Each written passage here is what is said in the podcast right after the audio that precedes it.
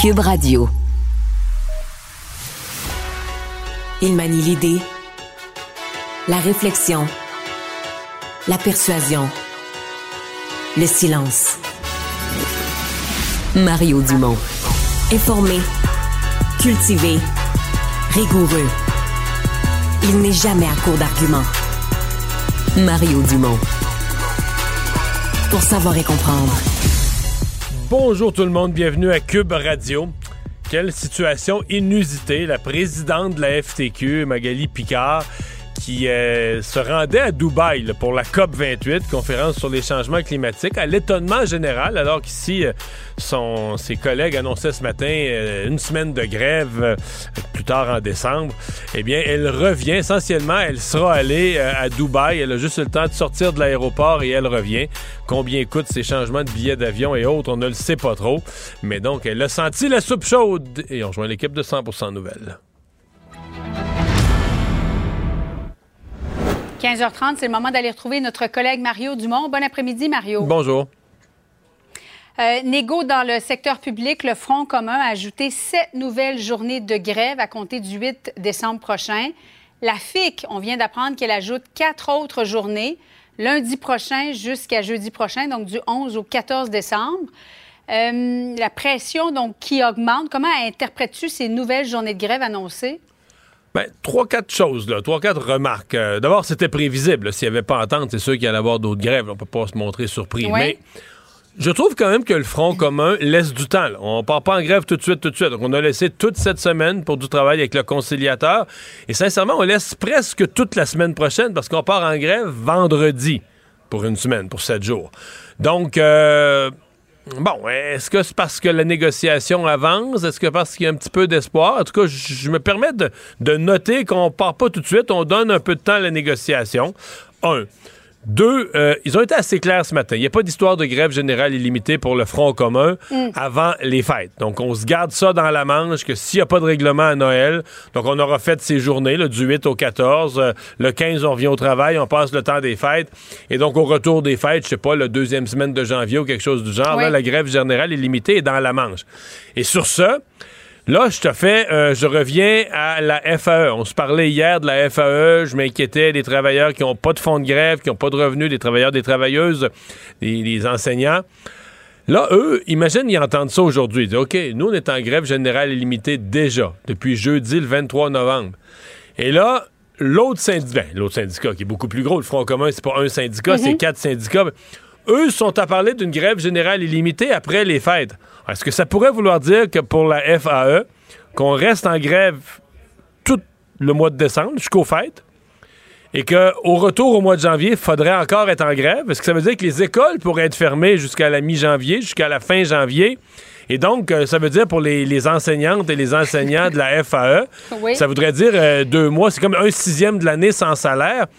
Alors, J'ai l'impression que les gens de la FAE ont dû entendre ça ce matin. Ils ont dit Oui, on est contents, ils viennent nous rejoindre sur les lignes de piquetage. Mais en même temps, ils entendent que leurs alliés ou leurs collègues, pour eux, la, la grève générale illimitée, c'est en janvier. On va justement écouter Éric Gingras de la CSQ, euh, juste en lien avec, avec ce que tu viens de dire, ce qu'il a dit euh, plus tôt aujourd'hui. que ça soit réglé avant Noël. Mais si ce n'est pas, on peut pas se retrouver après les fêtes sans possibilité là, de continuer la pression. Ça avance pas assez vite. Sinon, on serait pas ici si ça avançait assez vite. Donc, le message qu'on veut maintenant, c'est une accélération. C'est un message clair au cours des prochains jours. Je l'ai dit, je le répète, 24 heures sur 24, nos équipes seront disponibles. Elles le sont. Mais on pourrait être, là, selon toute vraisemblance, à quelques semaines d'arriver à ça. Mais ça va prendre la volonté. On vous dit qu'aujourd'hui, on a cette volonté-là du côté du Front commun. Mais là, ça va prendre la volonté euh, de la part du gouvernement. Mario, Marois député libéral, critique en matière d'éducation, euh, se questionne à savoir si Sonia Lebel est toujours la bonne personne pour résoudre l'impasse. Est-ce que tu trouves que sa question est légitime? Non. Non. Sonia Lebel est. Euh, on peut, on peut dire que toute la CAQ sont tous des incompétents si on est l'opposition, mais à l'intérieur de l'équipe de la CAQ, moi, je vois personne euh, plus compétent, plus connaissant de ce dossier-là. Sonia Lebel a piloté de main de maître la dernière négociation, faut s'en souvenir. Puis tu sais, présentement, euh, il y a des, collègues de son caucus qui ont fait des jambettes, l'argent donné aux Kings ou peu importe, là, qui sont venus nuire à sa mhm. négociation. Mais elle, son parcours est relativement sans faute. En même temps, la, seule chose qu'on pourrait lui reprocher, c'est de dire, ben, le gouvernement n'a pas le droit, au nom de la population de 8 millions, le gouvernement n'a plus le droit de demander quelque chose au syndicat. C'est supposé. Parce qu'à un moment donné, ça devient ça, ça devient la négociation, c'est juste d'un bord. Le syndicat demande, le gouvernement dit oui ou non, ou à tout ou à partie, mais le gouvernement, il nous représente, il me représente, il est le gouvernement élu de tous les Québécois chargé de donner des services de santé et d'éducation. Est-ce que ça se peut que des fois, le gouvernement, lui aussi, demande quelque chose. Il demande une nouvelle souplesse. Il dit, moi, pour mieux faire marcher le système de santé, pour mieux faire marcher les écoles, j'ai besoin aussi que certaines choses changent. Je à vous donner plus d'argent. Je à vous donner certaines de vos demandes, mais moi aussi, j'ai des demandes. Et là, ce que j'entends, moi, c'est que ça, c'est, ça se ferait plus ça, serait plus correct. Le gouvernement, lui, c'est une négociation qui va juste sur un côté. Le gouvernement pourrait pas faire de demande. Alors là, cette fois-ci, Mme Lebel, avec son collègue Christian Dubé en santé, qui a quand même des idées précises d'une réforme qu'il veut faire, avec Bernard Drinville qui a vécu le traumatisme de la rentrée scolaire, là, quand les groupes n'étaient pas formés à la MIU, ils ont décidé de, rester fermes. Puis bon, on, jugera après est-ce que ça aurait été une bonne négociation ou une mauvaise, mais pour l'instant, c'est certain que ce qu'on entend, c'est qu'il n'y a pas de volonté. la présidente de la FAE l'a dit comme ça. Moi, les demandes du gouvernement, je suis pas, je suis pas intéressé. Je veux pas aller m'asseoir pour parler des affaires du gouvernement. Fait que sincèrement, ça négocie pas vraiment. C'est ça qu'on, c'est ça qu'on constate là. Oui. Et pendant ce temps, la présidente de la FTQ est partie hier pour Dubaï, Mario et elle sera demain matin de retour au Québec. Voici le message qui a été euh, publié sur la page Facebook de la FTQ. Je vous annonce que je reviens cette nuit. Euh, je serai à Montréal demain matin, mercredi à 6h30. Vous savez, on travaille beaucoup avec Teams, donc c'est ce que j'avais prévu de faire cette semaine. Mais maintenant que je comprends à quel point euh, vous euh, vous êtes pas content, vous êtes pas fier de cette décision-là, alors on change les plans. Je reviens. Un aller-retour Montréal-Dubaï, Dubaï-Montréal, Mario. Euh, euh, comment, comment tu as trouvé cette, euh, hmm. cette décision de partir puis ensuite de revenir de Mme Picard? Je veux pas savoir ce que ça coûte faire. J'ai déjà, dans ma vie, une ou deux fois, dû faire modifier des billets d'avion. Là. je veux pas savoir ce que ça coûte. Mais non, au-delà de ça, tu sais, moi, je pense qu'il y a un peu d'hypocrisie là-dedans et je suis vraiment désolé de le dire comme ça, mais euh, ça, revient à ce que je te disais il y a une minute. Ça négocie pas. On n'est pas vraiment rendu à l'étape avancée de la négociation. Madame Picard revient juste pour l'image parce que se rend compte qu'au niveau de l'image, c'était en train de nuire énormément au Front commun, que la population était outrée qu'on mette le Québec en grève, qu'on paralyse tous les services publics et que la, présidente est d'AFTQ, d'un des, des quatre syndicats du Front commun, est à l'autre bout du monde. Mais sinon, quand elle est partie, là, c'est pas, euh, pas une folle, Mme Picard. Quand elle est partie, pourquoi elle est partie pour Dubaï calmement? Parce qu'il n'y en a pas de négociation sérieuse, parce qu'elle sait qu'à cette étape-ci, on est encore au début du commencement aux tables. Donc, moi, c'est le message que je reçois. là. C'est si elle avait su, mhm. si elle avait pensé que cette semaine, là, parce que, tu sais, à la fin, là, dans le crunch de négociations, là, là c'est plus les négociateurs aux tables. C'est les chefs syndicaux, c'est la présidente du Conseil du Trésor. Des fois, des fois c'est une rencontre entre le premier ministre et les chefs syndicaux. Elle serait jamais partie pour Dubaï si elle avait si elle pensait qu'on est dans des négociations là, cruciales, sérieuses à ce moment-ci. Alors, je suis désolé, je comprends qu'elle revient pour l'image, mais sur le fond, moi, ça me renseigne, comme citoyen, ça me renseigne sur le fait qu'on n'est pas dans une étape de négociation sérieuse, ni d'un côté ni de l'autre. Bon, puisque tu parles de l'image, Mario, et euh, de, cette entente qui a été signée avec les Kings de Los Angeles, dans l'espoir de ramener les Nordiques, le ministre des Finances, Éric Girard, devait rencontrer cette semaine à New York Gary Bettman. Mais il a annulé sa rencontre justement pour bien assister Sonia Lebel dans, dans ce cadre financier des négociations. Est-ce qu'il a bien fait ou on est en train de mélanger toutes sortes d'affaires? Ben non, mais on comprend que là, il voulait pas en rajouter sur l'histoire.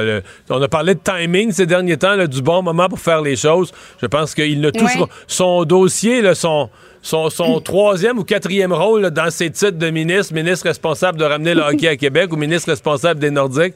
D'après moi, il a, remis ça, il a remis ça dans le thermos avec le couvercle serré, serré bien comme il faut, tenter aussi longtemps que les négociations du secteur public ne seront pas réglées. Il touchera plus à ça, il reparlera plus de ça.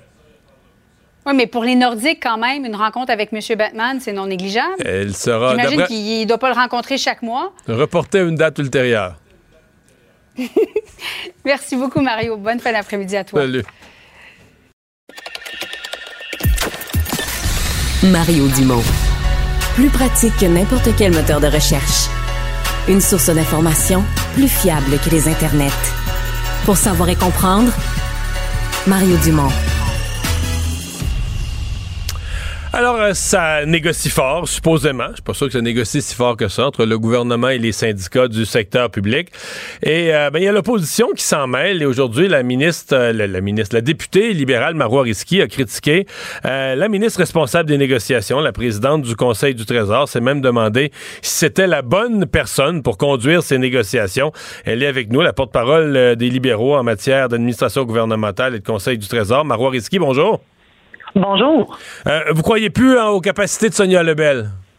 La question se pose parce qu'il faut savoir que le premier ministre, M. François Legault, lui a retiré des responsabilités. Il a retiré le plan québécois des infrastructures, mais aussi les affaires intergouvernementales canadiennes et elle a le Conseil du Trésor. Alors, tout le monde aurait pensé qu'elle se serait affairée à la tâche puisque c'est sa grande responsabilité de négociation. Et ça fait maintenant des mois que ça traîne. Hmm. Mais maintenant, c'est la première fois depuis 1983 qu'au Québec, on a une grève générale illimitée, puis il y a des graves impacts. Moi, personne ne nous dit qu'on faire croire qu'il n'y a pas des impacts sur les enfants, il n'y a pas des impacts sur les patients. Il y a une réalité. mais c'est pas, pas elle qui a déclenché la grève, là. Mais c'est elle qui ne négocie pas. C'est ça la réalité, M. Dumont. Quand que j'entends les dates qu'on m'a fournies de la part des différents syndicats, il y a des dates qui ont été fournies, mais qui ont été refusées du côté patronal. Pourquoi qu'à ce moment-là, Mme Lebel ne dit pas, ben voyons, ça fait maintenant trois semaines que le Parti libéral demande des, ce qu'on appelle des négociations intensives ou communément dans le jargon un blitz de négociation. Pourquoi c'est pas encore fait? Pourquoi qu'on nous annonce encore une autre semaine de grève importante qui va encore chambouler la réalité des Québécois? Moi, il me semble que si vous me dites que dans une semaine, le Québec est encore paralysé, il me semble que vous mettez tout le monde dans un hôtel, puis vous négociez, vous permettez pas pour vous arranger d'avoir une entente. Ouais. C'est parce que vous mettez sur elle euh, la responsabilité de ne pas négocier, mais elle, elle a demandé aux organisations syndicales de faire une contre-offre. Il n'y a rien, rien, rien, rien qui vient. Cette semaine, même M. Legault, même le premier ministre s'en est mêlé. Il dit, moi, je pourrais mettre plus d'argent sans table contre de la flexibilité. Ils l'ont envoyé promener. Ben, ça, ça semble pas, ça semble pas facile. Ben, parlons-en, parlons de la flexibilité de la composition de la classe. Parce qu'elle a répondu aujourd'hui en, en, période de questions que c'est important d'être flexible et de parler de la composition de la classe. Mais la composition de la classe, là, du gouvernement, c'est de ne rien changer, sauf d'avoir des aides de la classe. Mais il faut savoir qu'il y a 15 000 aides à la classe, mais on a 90 000 classes au Québec. Vous comprenez qu'on est loin du compte. Et parlant de flexibilité, tout le monde est d'accord sur l'enjeu suivant. C'est-à-dire qu'au mois de mai, ça serait bien qu'au gouvernement, on sache exactement combien j'ai d'enseignants au mois d'août pour pas vivre le psychodrame. Tout le monde est d'accord là-dessus. L'enjeu, c'est sur le moyen. Moi et le Parti libéral du Québec, qu'est-ce qu'on demande? C'est de les rendre permanents, les enseignants. Il faut savoir qu'environ 40% d'entre eux sont dans un statut précaire, puis au niveau de la formation euh, professionnelle, c'est 70% Alors, elle, aujourd'hui, à la période de questions, dit bon, on va offrir 5 000 nouveaux postes d'enseignants permanents. Donc, sur les 130 000 environ enseignants, là-dedans, vous avez 40% qui sont précaires, puis elle, elle trouve seulement 5 000 nouveaux postes, alors qu'il y a une chose qui est sûre, M. Dumont, on a une pénurie d'enseignants au Québec qui est sévère, qui est grave. On a une hémorragie. 50% des enseignants quittent la profession à l'intérieur de les cinq premières années. C'est énorme, c'est un sur deux. Et on leur donne pas de permanence. Et la vérificatrice générale, pour moi qui dit, c'est elle. Hmm. La majorité d'entre eux ont quitté. Pourquoi? Parce qu'ils n'ont pas reçu leur permanence à l'intérieur d'une moyenne de sept ans alors que la Convention collective nationale prévoit qu'après deux ans, vous êtes supposé d'être permanent. vous allez me demander, mais pourquoi ils ne sont pas permanents après deux ans? C'est qu'on les laisse toujours sur des contrats de remplacement. On en fait deux des suppléants, mais c'est des suppléants permanents. Alors que tout le monde sait que les besoins, les besoins sont réels avec les enfants, sont permanents au Québec. Réglons la situation sans faire d'une pierre deux coups. C'est-à-dire, vous allez pouvoir me régler le problème du psychodrame au mois d'août et en plus, vous allez pouvoir avoir la rétention des enseignants que nous avons payé impôts pour les former à l'université pendant quatre ans. Hmm. Euh, j'ai jasé avec des enseignants, des gens qui étaient en grève, et euh, ils ont une foule de reproches à faire à la CAC. Mais une des choses qu'ils reprochent à la CAC, c'est de pas de pas, et ils le disent comme ça, c'est de pas avoir réparé le gâchis des libéraux. Euh, vous n'êtes pas dans une position difficile aujourd'hui parce que s'il y a une chose acquise parmi les enseignants, c'est que les années libérales, euh, les quatre dernières années libérales, ça a été pour les écoles une catastrophe.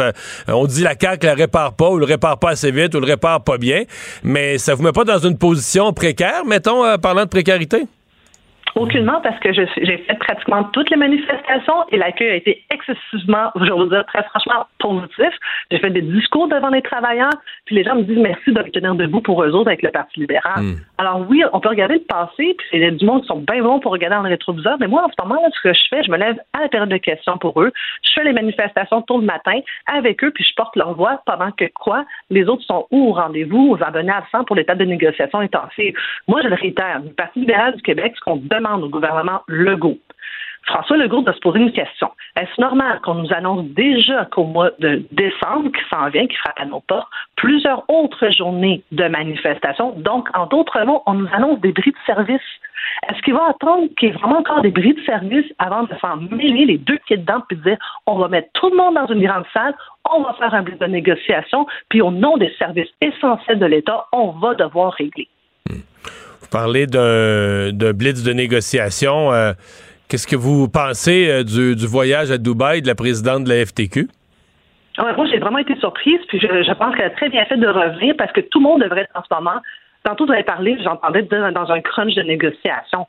C'est vrai qu'il n'y a pas de crunch de négociation. La FTQ l'a demandé, le, Front commun l'a demandé, la FAE l'a demandé. Madame, Madame Risky, Madame Risky, la, la FTQ l'a demandé. On se comprend entre vous et moi qui ont fait semblant, là la présidente partait pour Dubaï. Je pense pas qu'elle était sérieuse quand elle demandait des négociations intensives. Là, elle partait pour deux semaines. Ben, ce qu'on voit, nous, c'est que c'est pas. Ce qu'on voit, nous, des deux côtés, syndical et gouvernemental, c'est que c'est pas vrai. Il n'y a pas vraiment de négociation. Ils s'entendent pour pas s'entendre. Les partis sont très loin. Personne veut céder. Puis il n'y a personne qui négocie, puis les syndicats n'ont pas fait de contre-offre. Là, vous, vous prenez parti pour les syndicats, mais si. Non, non, non, non, un instant, M. Dumont. Moi, je vais vous dire ce que je vois concrètement. La vérité, c'est que jeudi dernier, il y avait des, des, enseignants et du monde, pas juste des enseignants qui étaient devant le Parlement et qui avaient des lunch qu'ils ont pris pour leurs enfants. La vérité, c'est qu'en ce moment, je vois du monde là, qui, oui, sont donnés des mandats de grève, sachant pertinemment qu'ils n'ont pas de fonds de grève pour aller dans les rues manifester.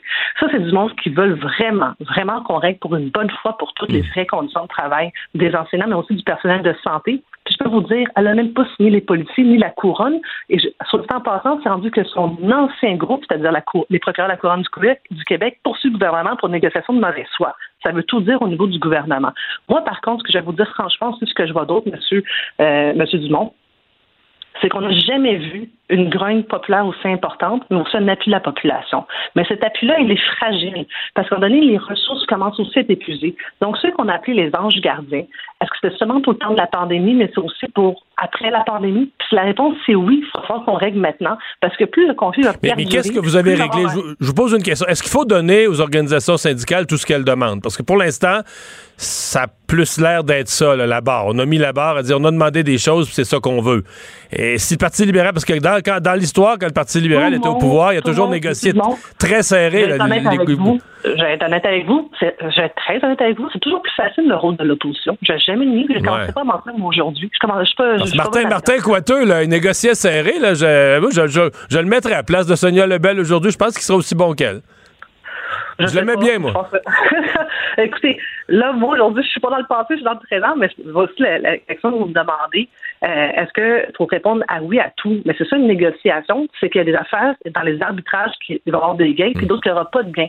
Mais tout le monde doit mettre de l'eau dans son vin. Mais il y a une chose qui est sûre pour le Parti libéral du Québec, pour nous, quand la, ministre de Lebel tout le monde en parle, qu'elle veut arnacher le réseau d'éducation et de la santé parce que c'est un réseau qui s'adapte mal, c'est pas vrai qu'elle veut les arnacher. Elle veut les arnaquer quand on leur offre moins que l'inflation. Alors nous, on a toujours dit au minimum donner l'inflation mm-hmm. parce qu'il me semble que ça, c'est le sens commun au Québec. D'autre part, pour nous, Parti libéral du Québec, la permanence des enseignants, c'est non négociable. On a besoin d'eux parce que sinon, savez-vous comment on est doublement perdant? Non seulement on les a perdus dans nos classes, on a plein de non légalement qualifiés qui n'ont même pas un bac, M. Dumont. Et en plus de ça, c'est que nous autres, on a payé leurs études comme enseignants qualifiés à l'université pendant quatre ans. On est doublement perdants sur la ligne. Hmm. Êtes-vous, euh, comment je dirais, euh, euh, pensez-vous qu'il y a un scénario catastrophe qui se dessine pour tout le monde? Parce que là, aujourd'hui, le, Front commun dit on continue le combat. Et si après cette semaine de grève, il n'y a rien qui se règle, on se garde dans notre manche l'idée de grève générale illimitée pour après les fêtes. Je me mettais dans la peau des enseignants de la FAE, des enseignants de la FAE qui, eux, sont déjà en grève depuis le 23 novembre. Est-ce que ça veut dire qu'ils pourraient se retrouver en grève jusqu'à Noël? Puis là, ben, s'ils veulent pas lâcher le mouvement, s'ils veulent suivre les autres, revenir en grève au mois de janvier, est-ce que est-ce qu'un scénario catastrophe comme ça est imaginable? Est-ce qu'il y a un point où vous allez demander au gouvernement une loi spéciale?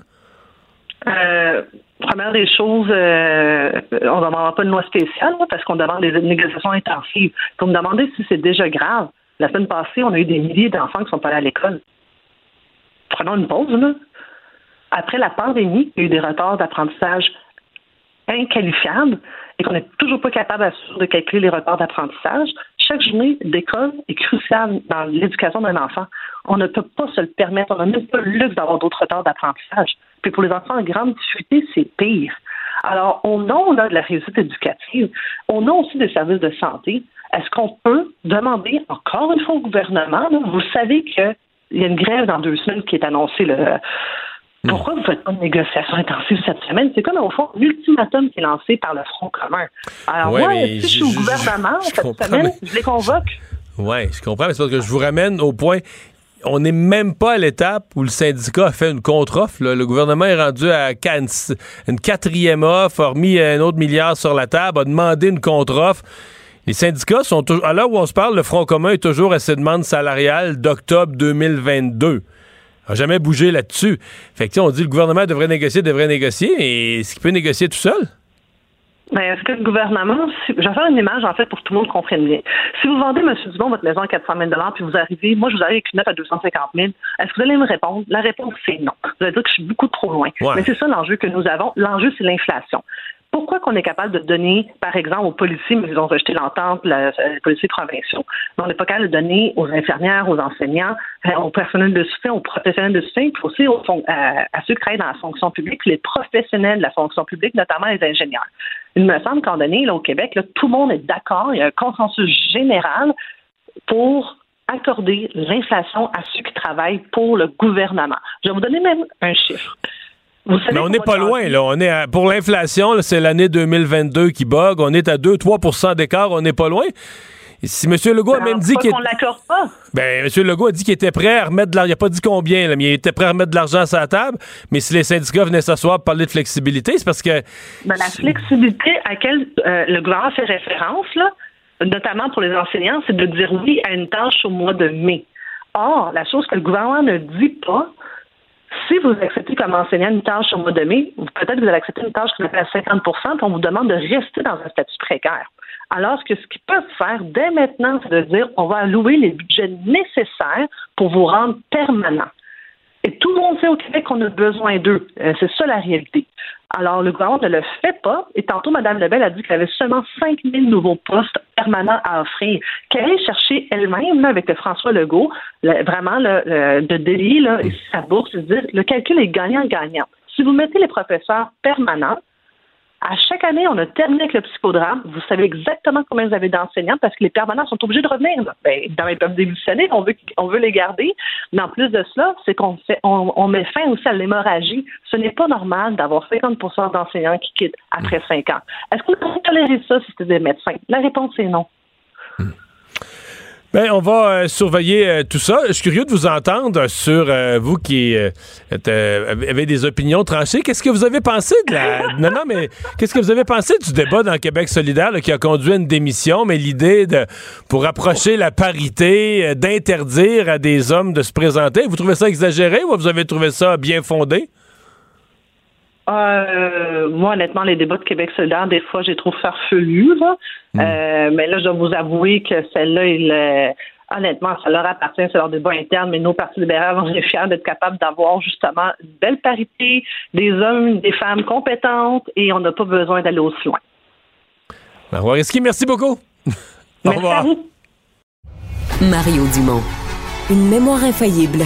impossible de lui en passer une petite vite. Le problème n'est pas là. Francis Gosselin.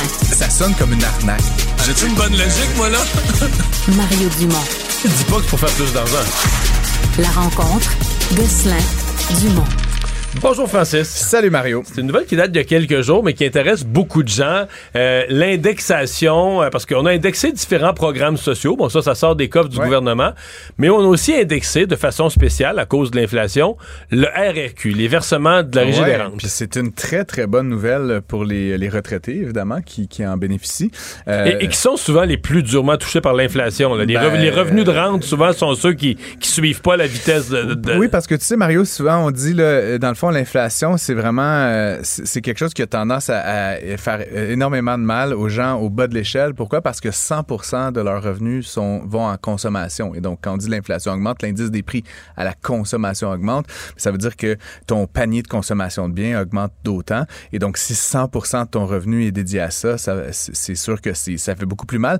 Les gens plus nantis, généralement, ont des actifs qui ont tendance à s'apprécier avec l'inflation. Donc, si tu as une maison, je sais pas, qui vaut euh, 300, 400, 500 000, ben, même s'il y a de l'inflation, généralement, la maison, à terme, elle va avoir tendance à s'apprécier à peu près à ce rythme-là. Donc, ça va atténuer la perte de jouissance qui est liée à l'augmentation des prix. Bref, c'est un peu technique, mais tout ça pour dire, la bonne nouvelle, c'est que le régime des rentes du Québec, ils prennent, euh, c'est intéressant, ils prennent eux, la moyenne de l'inflation de l'année, dans le fond. Fait qu'au lieu, tu sais, on a eu un pic là, en 2022 à 8, euh, 8.2, je pense. Juin, juin 2022. 0.2, ouais. ouais. 0.3, mais donc, mais tu sais, toute l'année, essentiellement, ils ont pris la moyenne de, de l'indice des prix à la consommation canadienne. Et l'année dernière, euh, il y avait eu droit à une augmentation de 6,5% Donc, grosso modo, si tu avais 1000 pièces par mois, c'était 65 pièces de plus soudainement. C'est quand même pas rien, là, je veux dire.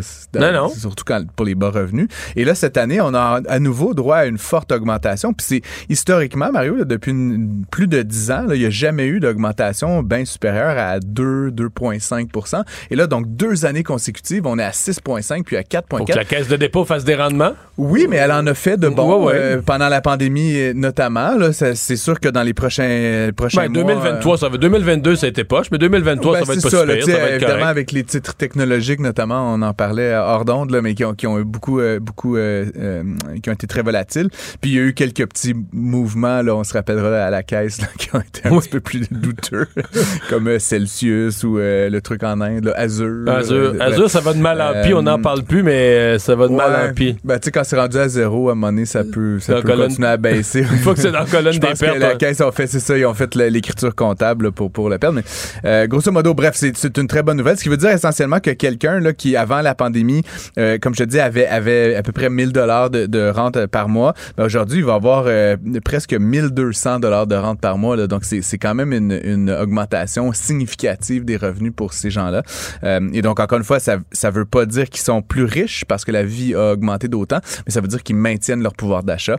Euh, donc, euh, on, on lève notre chapeau à, à Retraite Québec et à la RRQ et à la CDPQ, essentiellement, euh, qui, qui, évidemment, contrairement à beaucoup d'autres pays, hein, d'ailleurs, Mario, là, tu sais, on a quand même un système intéressant au Québec par capitalisation euh, publique euh, et ça permet justement de faire des choses comme ça. Dans d'autres pays, évidemment, euh, tu n'as pas autant de flexibilité. En France, là, comme tu le sais probablement, c'est les travailleurs qui payent directement pour les retraités. hein. Donc, il y a une espèce d'effet de transfert intergénérationnel. Mais quand tu vis un- un- une période comme on vit actuellement, où les- la- le coût de la vie augmente, où il y a un peu de chômage, où il y a un petit baby boom, en France, c'était moins important qu'au Canada, mais quand même, euh, ben, tu as, un problème là, qu'ils appelle la, Mais tu sais que ce qui est la fou? sécu. Là, ouais. Tu sais que on raconte des gens décédés aujourd'hui qui m'ont raconté quand j'étais jeune que c'est un ministre des Finances français qui a convaincu Jean Lesage de créer la caisse de dépôt. Et, euh, c'est- et donc maintenant on est maintenant on est mieux organisé qu'eux autres en Ah, termes de ben, protection de que nos rentes hein, et de faire ça, fructifier. C'est ouais. ça, quand l'élève dépasse le maître, c'est ça qui Ouais. arrive, euh, Mario. Euh, tu peux me parler du géant de la mode Hmm. chaîne. Quiconque, regarde les réseaux sociaux, euh, on n'arrête pas d'en entendre parler. Euh, petite anecdote, Mario, euh, j'ai été ciblé par cette compagnie-là, moi, il y a quelques mois, puis je je n'avais jamais entendu parler de, de ça. Et donc, je navigue le site, comme, comme, comme on, des fois, on est ciblé sur les médias sociaux. Et je trouvais ça beau. Mais c'est 90% filles, non?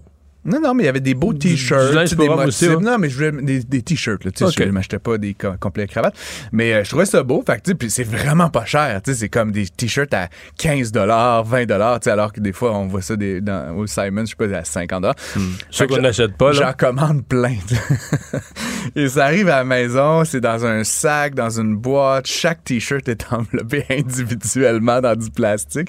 Et là, je suis comme bon, c'est ça va, sais, sur emballage. Et ma blonde qui voit ça, puis ma blonde qui est un petit peu plus euh, connectée que, que moi, elle dit T'as commandé du shine, genre avec les espèces de d'opprobre moral. là. Ah ouais, pourquoi? Ah ben parce que justement, c'est du fast fashion, ils détruisent la planète, c'est des Chinois, da da di, da da da. Et donc, c'était vraiment le mal. là. Tu sais, c'est comme t'as H&M puis t'as Shine. Mais je pensais que les, les, les- je sais pas, c'est les filles chez nous, mais les- il me semblait que les influenceurs, là, quand ils déballent leur chaîne, euh, ils se filment, puis là, c'est comme un moment, mais non. J'ose- croire que madame chez moi une petite conscience, Conscience sociale, ok. sociale. Bref, apparemment, c'est fait dans des sweatshops. Bref, tu sais, je veux dire, euh, je veux pas m'en prendre contre eux. Et ils ont été valorisés à 66 milliards euh, plus tôt euh, cette année. Ils ont fait 23 milliards de chiffre d'affaires en 2022. Donc, tu sais, c'est une compagnie là, qui, qui- dont on- Croissance folle. on n'avait jamais. En tout cas, puis là, j'ai questionné ma blonde, mais tu sais, c'est- ça- venu de nulle part. C'est une compagnie qui a pas 15 ans. Tu sais, quand on parle de licorne, là, Mario, des entreprises qui croissent euh, à une vitesse phénoménale. Et donc, ils vont, euh, ils ont déposé les documents pour faire une entrée euh, en bourse en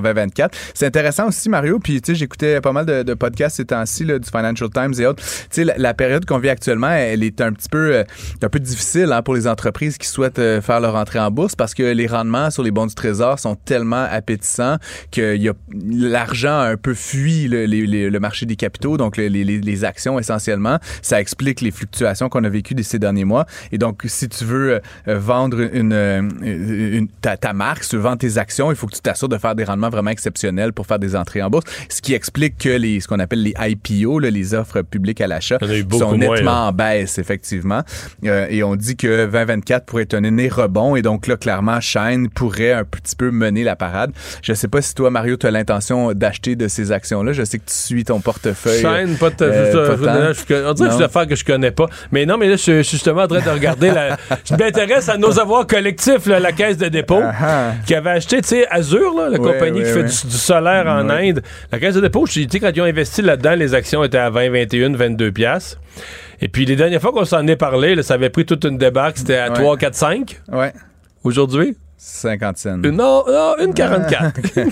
Mais quand t'as acheté à 20, Je suis pessimiste.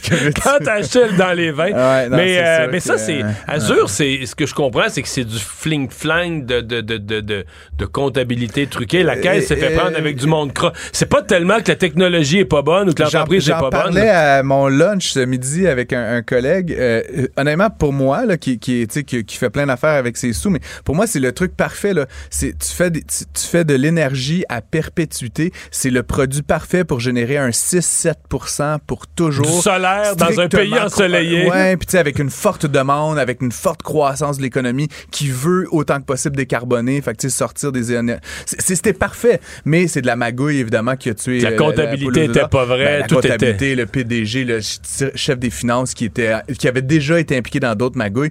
C'est un enjeu de gouvernance, essentiellement. Puis, tu sais, la caisse a des deux personnes qui avaient été euh, euh, nommées sur le CA, d'ailleurs, qui ont démissionné suite à toutes ces révélations-là. Je les accuse de rien, mais tu sais, c'est- vraiment là, une affaire là, a- abracadabrante dans un pays, évidemment, lointain où possiblement on n'a pas tous les codes culturels, où on comprend pas tous les aspects qui sont discutés en off parce qu'on maîtrise pas la langue. Bref, c'est une triste affaire, mais euh, moi, je suis très fan de solaire, j'aurais voulu qu'un truc comme ça fonctionne. C'est pas mort, hein, comme tu dis. Non, c'est peut-être récupérable. Si la, technologie 44, est bonne. non, mais si la ça, technologie euh, est bonne, t'as dans ça 10 pourrait ans. remonter ça à peut- 10-20 dollars, puis euh, au moins récupérer nos billes, Marie. Et tu veux me parler de la présidente de la FTQ euh, qui est allée faire un retour, qui est allée faire un aller-retour à Dubaï? Euh, Apparemment, elle a eu des cours privés avec Dominique Olivier, qui est maintenant disponible pour des mandats Oui. de conseil euh, en privé. Mais euh, moi, je- vais juste dire, il y a plusieurs dossiers comme ça. Puis, je parle de Dominique Olivier, de l'OCPM ces derniers jours, ces dernières semaines, on a beaucoup parlé.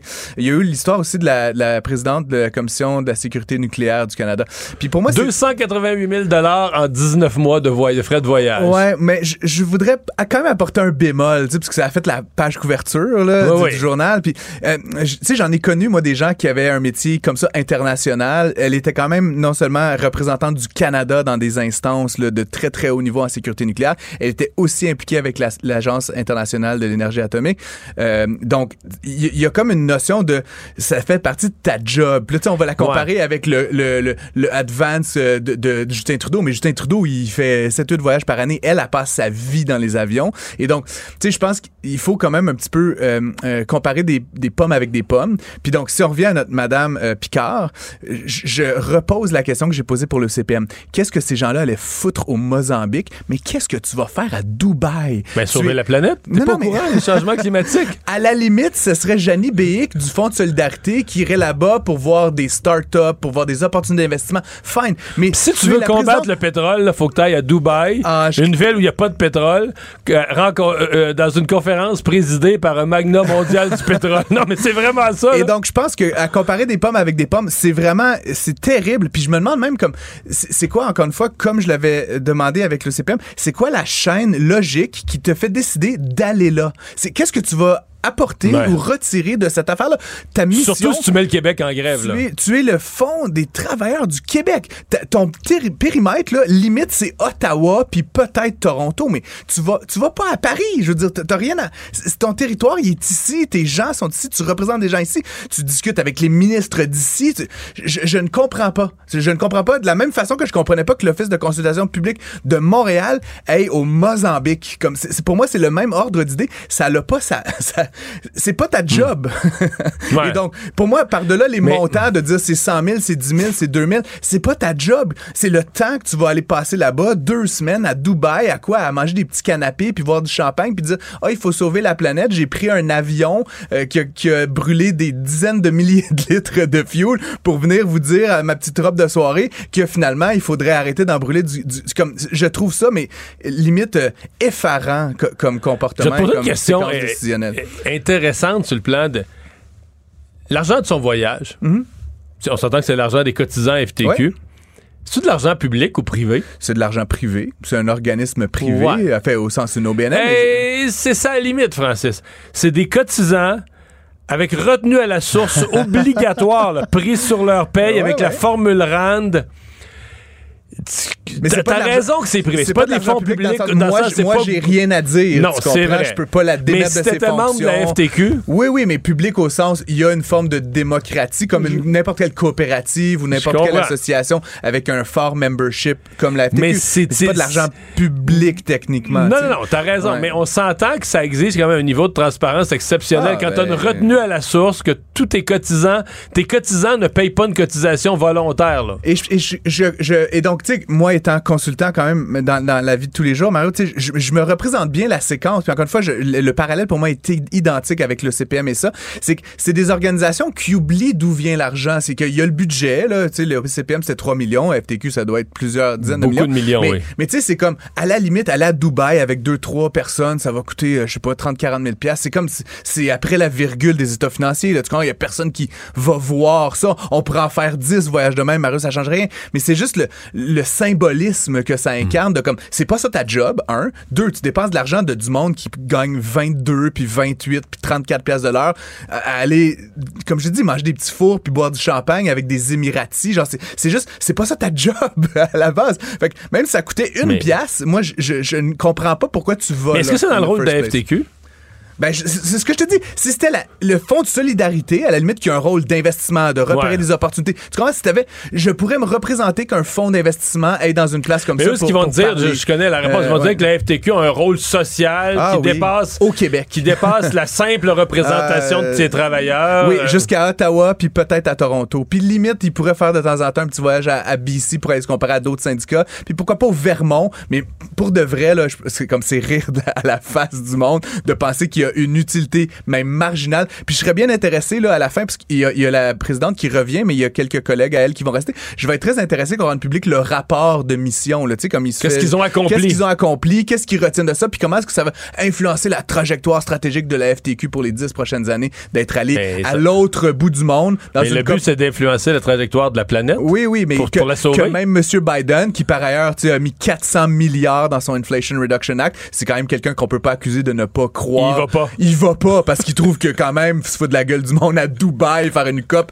à un moment donné, faut arrêter. Mais euh, Donc, Dubaï, bref, euh, euh, Dubaï, là, c'est ça là que c'est je suis jamais allé, c'est vraiment beau. Avec quel argent ça a été construit, là, autant de richesses, autant d'hôtels? c'est- L'argent du pétrole, là, forcément. là. Ah ben bon, Yann. Ah ben bon, Yann. Merci, Francis. Euh, très, très beau Oui. Grand Prix, ceci dit, Dubaï, hein, moi, je- si je peux me permettre. J'oubliais déjà que c'était intéressant la Ah, ben Formule là, 1. c'était- c'était À demain. Euh, Qu'est-ce que tu veux? Salut. Écoutez Francis Gosselin à l'animation du balado Prends pas ça pour du cash. Disponible en tout temps sur l'application et le site cubradio.ca. La plateforme audio et vidéo où les contenus francophones sont fièrement en vedette. L'exercice lui-même Mario Dumont. va faire sortir plus de vérité sur ce qui s'est véritablement passé à ce moment-là. Gérez donc ça, s'il vous plaît. Isabelle Maréchal. Mais c'est parce qu'à un moment donné, si on paye pas tout de suite, on va payer tout à l'heure. La rencontre Maréchal Dumont. Bonjour Isabelle. Bonjour Mario. Alors, les grèves, ça se poursuit. La FAE qui est toujours en grève. Et euh, ben là, on a euh, le, front, le, le Front commun ce matin qui nous annonce euh, du 8 au 14 une semaine de grève. Et tout à coup, en répondant aux questions du journalisme, ben, ils ont dit, euh, les membres du Front commun, la grève générale illimitée, c'est c'est ce qu'on garde dans notre manche pour après les fêtes. Oui, écoute, ça a été une journée vraiment que j'ai trouvée très chargée en, en, en allocution de tous bords, tous côtés. Euh, et, et là, ce qui m'inquiète, c'est je me demande est-ce qu'on va commencer la nouvelle année avec une grève générale euh, illimitée? Évidemment, pour moi, puis pour des, centaines de milliers de parents québécois et de travailleurs québécois aussi, je pense en fait, pour tout le monde, je pense que ce serait pas mal un scénario catastrophe. Euh, donc là, il reste dix jours, on dit les syndicats ce matin, pour essayer une, une, une espèce d'ultime ronde de négo, là, genre un négo de la dernière chance.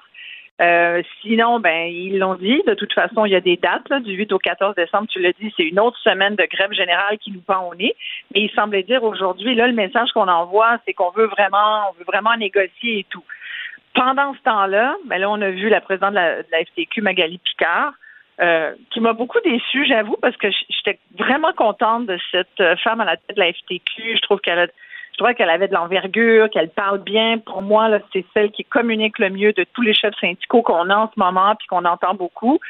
Puis là, ben, elle a dû être rappelée à ses obligations dans le contexte actuel. Je trouve ça étonnant. Tu vois, c'est c'est comme si ça la mettait au là, euh, niveau. c'est assez spécial ce que ça a donné, dans le fond. Elle est allée, est allée revirer à Dubaï, puis elle est repartie, elle est revenue. Oui, elle nous a dit qu'elle n'a pas touché son lit là-bas, fait que visiblement qu'il y a eu une assurance, euh, assurance change. J'ai Elle, l'impression. elle a dit qu'elle- ça qu'elle avait une assurance. Moi, je connais, tu sais, je veux dire, tu vas avoir une assurance si tu as une maladie, tu vas avoir une assurance, faut que tu aies une bonne raison. À mon avis, il n'y a pas d'assurance voyage qui couvre. euh, J'ai Ben, fait une erreur de ben, jugement. J'ai fait une erreur de jugement politique. Et l'autre affaire, c'est que changer des billets d'avion, ça a dû coûter la totale parce que des changements de journée sur un billet d'avion, c'était cœurant comment ça coûte cher.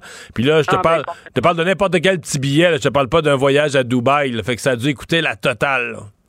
Non, et puis aller à Dubaï, euh, ça coûte pas, euh, ça coûte pas, euh, tu sais, ça coûte cher. Là, un aller-retour Montréal-Dubaï. Là. Mais qu'est-ce qu'elle allait faire là au départ? Tu comprends-tu bien? Ben, écoute, Changement la climatique, fameuse- la, COP, ouais? Ouais, c'est c'est pour euh, la fameuse conférence importante sur le climat où où il y a des, des, des centaines de, de personnes qui assistent pour essayer de voir comment on peut euh, Ouais. projeter, dans l'avenir. La FTQ là-dedans. euh, Ah mon Dieu, ben écoute, la FTQ, zéro rapport. Tu sais, c'est pour moi, en tous les cas, et surtout pas dans un contexte de négociation tendu comme on le vit depuis euh, depuis les dernières semaines, depuis les derniers mois, devrait-on dire, parce que là, on en parle beaucoup en ce moment, mais ça fait des mois qu'il y avait quand même ces négos-là. Euh, et, et- qu'on savait qu'on s'en allait dans un mur. Mais là, on est en train de le frapper, le mur, puis ça fait mal, puis ça va être encore pire tout à l'heure. Mais clairement, s'il y a encore des gens qui pensent que la FTQ a d'affaires, si la FTQ pense qu'elle a des d'affaires à être à la COP 28, sincèrement, je comprends pas.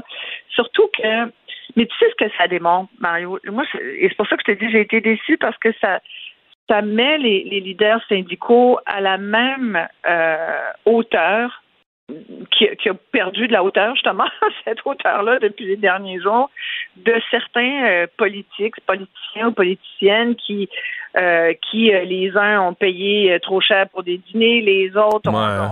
mais... On prend tout on est beaucoup dans les dépenses, dans les salaires augmentés, hmm. comme on parle beaucoup du 30% que se sont alloués les députés, puis tu, sais, tu vas dire, ouais, c'est un peu facile peut-être de toujours amener ça. Non, non, je comprends. Mais en même temps, en même temps, est-ce que ça nous dit pas que est-ce que c'est pas la, Moi, je pense que Mme Picard, comme toi, je l'aime bien. Je pense que c'est une femme qui, globalement, a un bon jugement. Elle s'est plantée cette fois-ci. Mais si elle s'est plantée, est-ce que est-ce qu'on devrait pas, nous, comme citoyens euh, un peu lucides et responsables, en comprendre que ça négocie pas fort? Pour vrai, si elle avait pensé, Isabelle, que cette semaine, genre jeudi, vendredi, en fin de semaine, on va rentrer dans le gros crunch de négociation, puis François Legault va convoquer les chefs syndicaux parce qu'on est proche d'une entente, elle serait jamais partie sérieux. Elle aurait annulé son voyage. Parce qu'elle, elle, sait là, que là, elle revient pour l'image. Elle revient juste, juste, juste pour l'image. Elle revient pas négocier du tout. Il n'y a rien à négocier. Les négociations bougent pas. Ça avance pas ni d'un côté ni de l'autre. Donc, moi, je trouve que c'est. C'est un message clair pour nous dire que ça négocie pas fort, ni le gouvernement, ni les syndicats. C'est comme tout le monde s'entend pour pas s'entendre. Ah non, je, le comprends, je le comprends bien. Là il a fallu qu'elle entende, comme elle l'a dit, puis moi, je suis un peu tannée de ce mot-là. -là, J'entends la grogne. Hey, c'est dommage que tu aies eu besoin d'entendre la grogne pour allumer sur le fait que tu peux pas aller à, la, à, la, à tout autre événement que euh, t'occuper des négos. Tu une, une présidente de centrale syndicale qui gagne plus de 180 000 dollars. Le secrétaire général Denis Bolduc, qui lui semble, d'après ce que j'ai compris, est resté, lui, à Dubaï euh, gagne 172 000 dollars. Tous ces salaires-là des chefs euh, des, chefs syndicaux ont été rendus publics euh, récemment. C'est quand même des gros salaires quand tu sais que euh, il y a tout un pan des syndiqués qui auront zéro puis qui essayent de se trouver des job-in en ce moment parce que tous les jours sur les réseaux sociaux ils, admettent, ils avouent qu'ils n'arriveront pas parce qu'ils n'ont pas de fonds de grève. après, pas avoir de fonds de grève, ben, c'est un choix. Puis bon, c'est un choix qui a été fait il y a plusieurs années quand on parle d'un mais mais, mais tu sais, il y a quand même, il y a quand même ce fait-là. Si tu t'en vas dans une grève générale illimitée, là, tu vas manger. Euh, ouais. Mais, mais tu sais, Isabelle, quand tu dis c'est un choix, tu prends la version des dirigeants syndicaux. Mais ce matin, j'ai fait l'exercice, je me suis amusé durant mon émission à pogner ça de l'autre bord. Mm-hmm. Mettons la, FAE, mais on pourrait prendre, c'est aussi vrai, tout ce que je vais dire, là, je pourrais le faire avec euh, la, les, syndicats de la CSQ. Mais la FAE sont 66 000 membres. La cotisation, au maximum de l'échelon, tu pognes 1500 de cotisation, mais mettons, faisons une moyenne des 66 000 membres, ne sont pas tous au maximum de l'échelon, il y en a qui sont à temps partiel. Mettons 1000 pièces. Mettons, mettons une moyenne, je fais un chiffron, je pense que c'est plus que ça, mais un chiffron à 1000 pièces. Bon, mais 66 membres qui payent 1000 pièces, ça fait 66 millions. On s'entend, Isabelle, que c'est un gros pot d'argent avec lequel travailler, qui est à la fois pour la FAE nationale, mais pour les instances locales. Tout le, c'est le budget de tout le monde. Je comprends ça aussi. Mais mettons qu'on disait, on met 3 millions par année dans le fonds de grève, puis on fonctionne avec, avec l'autre 63. Nos, payer nos bureaux, nos employés, on coupe un peu, on rapetisse les pieds carrés de bureau, on embauche, on embauche quelques employés de moins. Est-ce que tu penses que le syndicat s'effondrerait, serait plus capable de fonctionner? Parce qu'eux, ils disent, aurait, aurait fallu voter une cotisation supplémentaire pour le fonds de grève. Est-ce qu'un membre pourrait pas plaider? Oui, mais sur notre cotisation actuelle, là, il n'y aurait pas eu moyen d'en mettre de côté. En tout cas, il semble que non. Il semble que c'était pas faisable. Mais je sais pas, moi, je, je, me posais cette question-là. Mais c'est une très bonne question. Puis ta démonstration va dans le sens de ce que je te disais avec les salaires des, des, grands chefs euh, syndicaux. Euh, qui ont des montants qui finalement dépassent le salaire de député qui fait tant crier euh, les citoyens. Et, je pense qu'ils sont devenus, puis là, la question à laquelle on arrive à se poser, toi et moi, aujourd'hui, c'est est-ce que les leaders syndicaux sont encore, touchent encore le plancher des vaches et, est-ce qu'ils sont aussi près des travailleurs qui veulent bien le dire? En tout cas, à l'échelon national, là, je te parle pas des tables, des tables sectorielles, puis intersectorielles, puis des syndicats locaux qui sont probablement plus près de leur monde que, que les grands chefs syndicaux, mais, mais je pense qu'au niveau national, on s'est vraiment beaucoup éloigné de la base. C'est ça que ça dit. Après, sur la, richesse des syndicats, écoute, je veux dire, euh, la FTQ, un, un fonds, euh, ce sont des investisseurs. Ça les met d'ailleurs dans des positions extrêmement délicates parce qu'ils sont à la fois à la défense des travailleurs comme centrale syndicale, puis quand tu penses au fond de la, FTQ ou, tout autre fonds, je dirais CSN en a un aussi, quand tu es rendu là, tu investis, ou c'est comme les, grands syndicats de euh, comme le Teachers en Ontario, euh, qui sont qui sont aussi des des, des, des, grands groupes d'investissement avec des obligations de rendement qui se font souvent sur le dos de qui? Des travailleurs. Tu vois l'espèce de il y a comme quelque chose comme un, un conflit d'intérêts. J'avais déjà eu cette conversation il y a plusieurs années avec un leader syndical euh, qui avait trouvé euh, pas grand-chose à dire, qui avait peu d'arguments convaincants, je t'avoue. Mais, je, mais c'est ça pareil. C'est une question à se poser.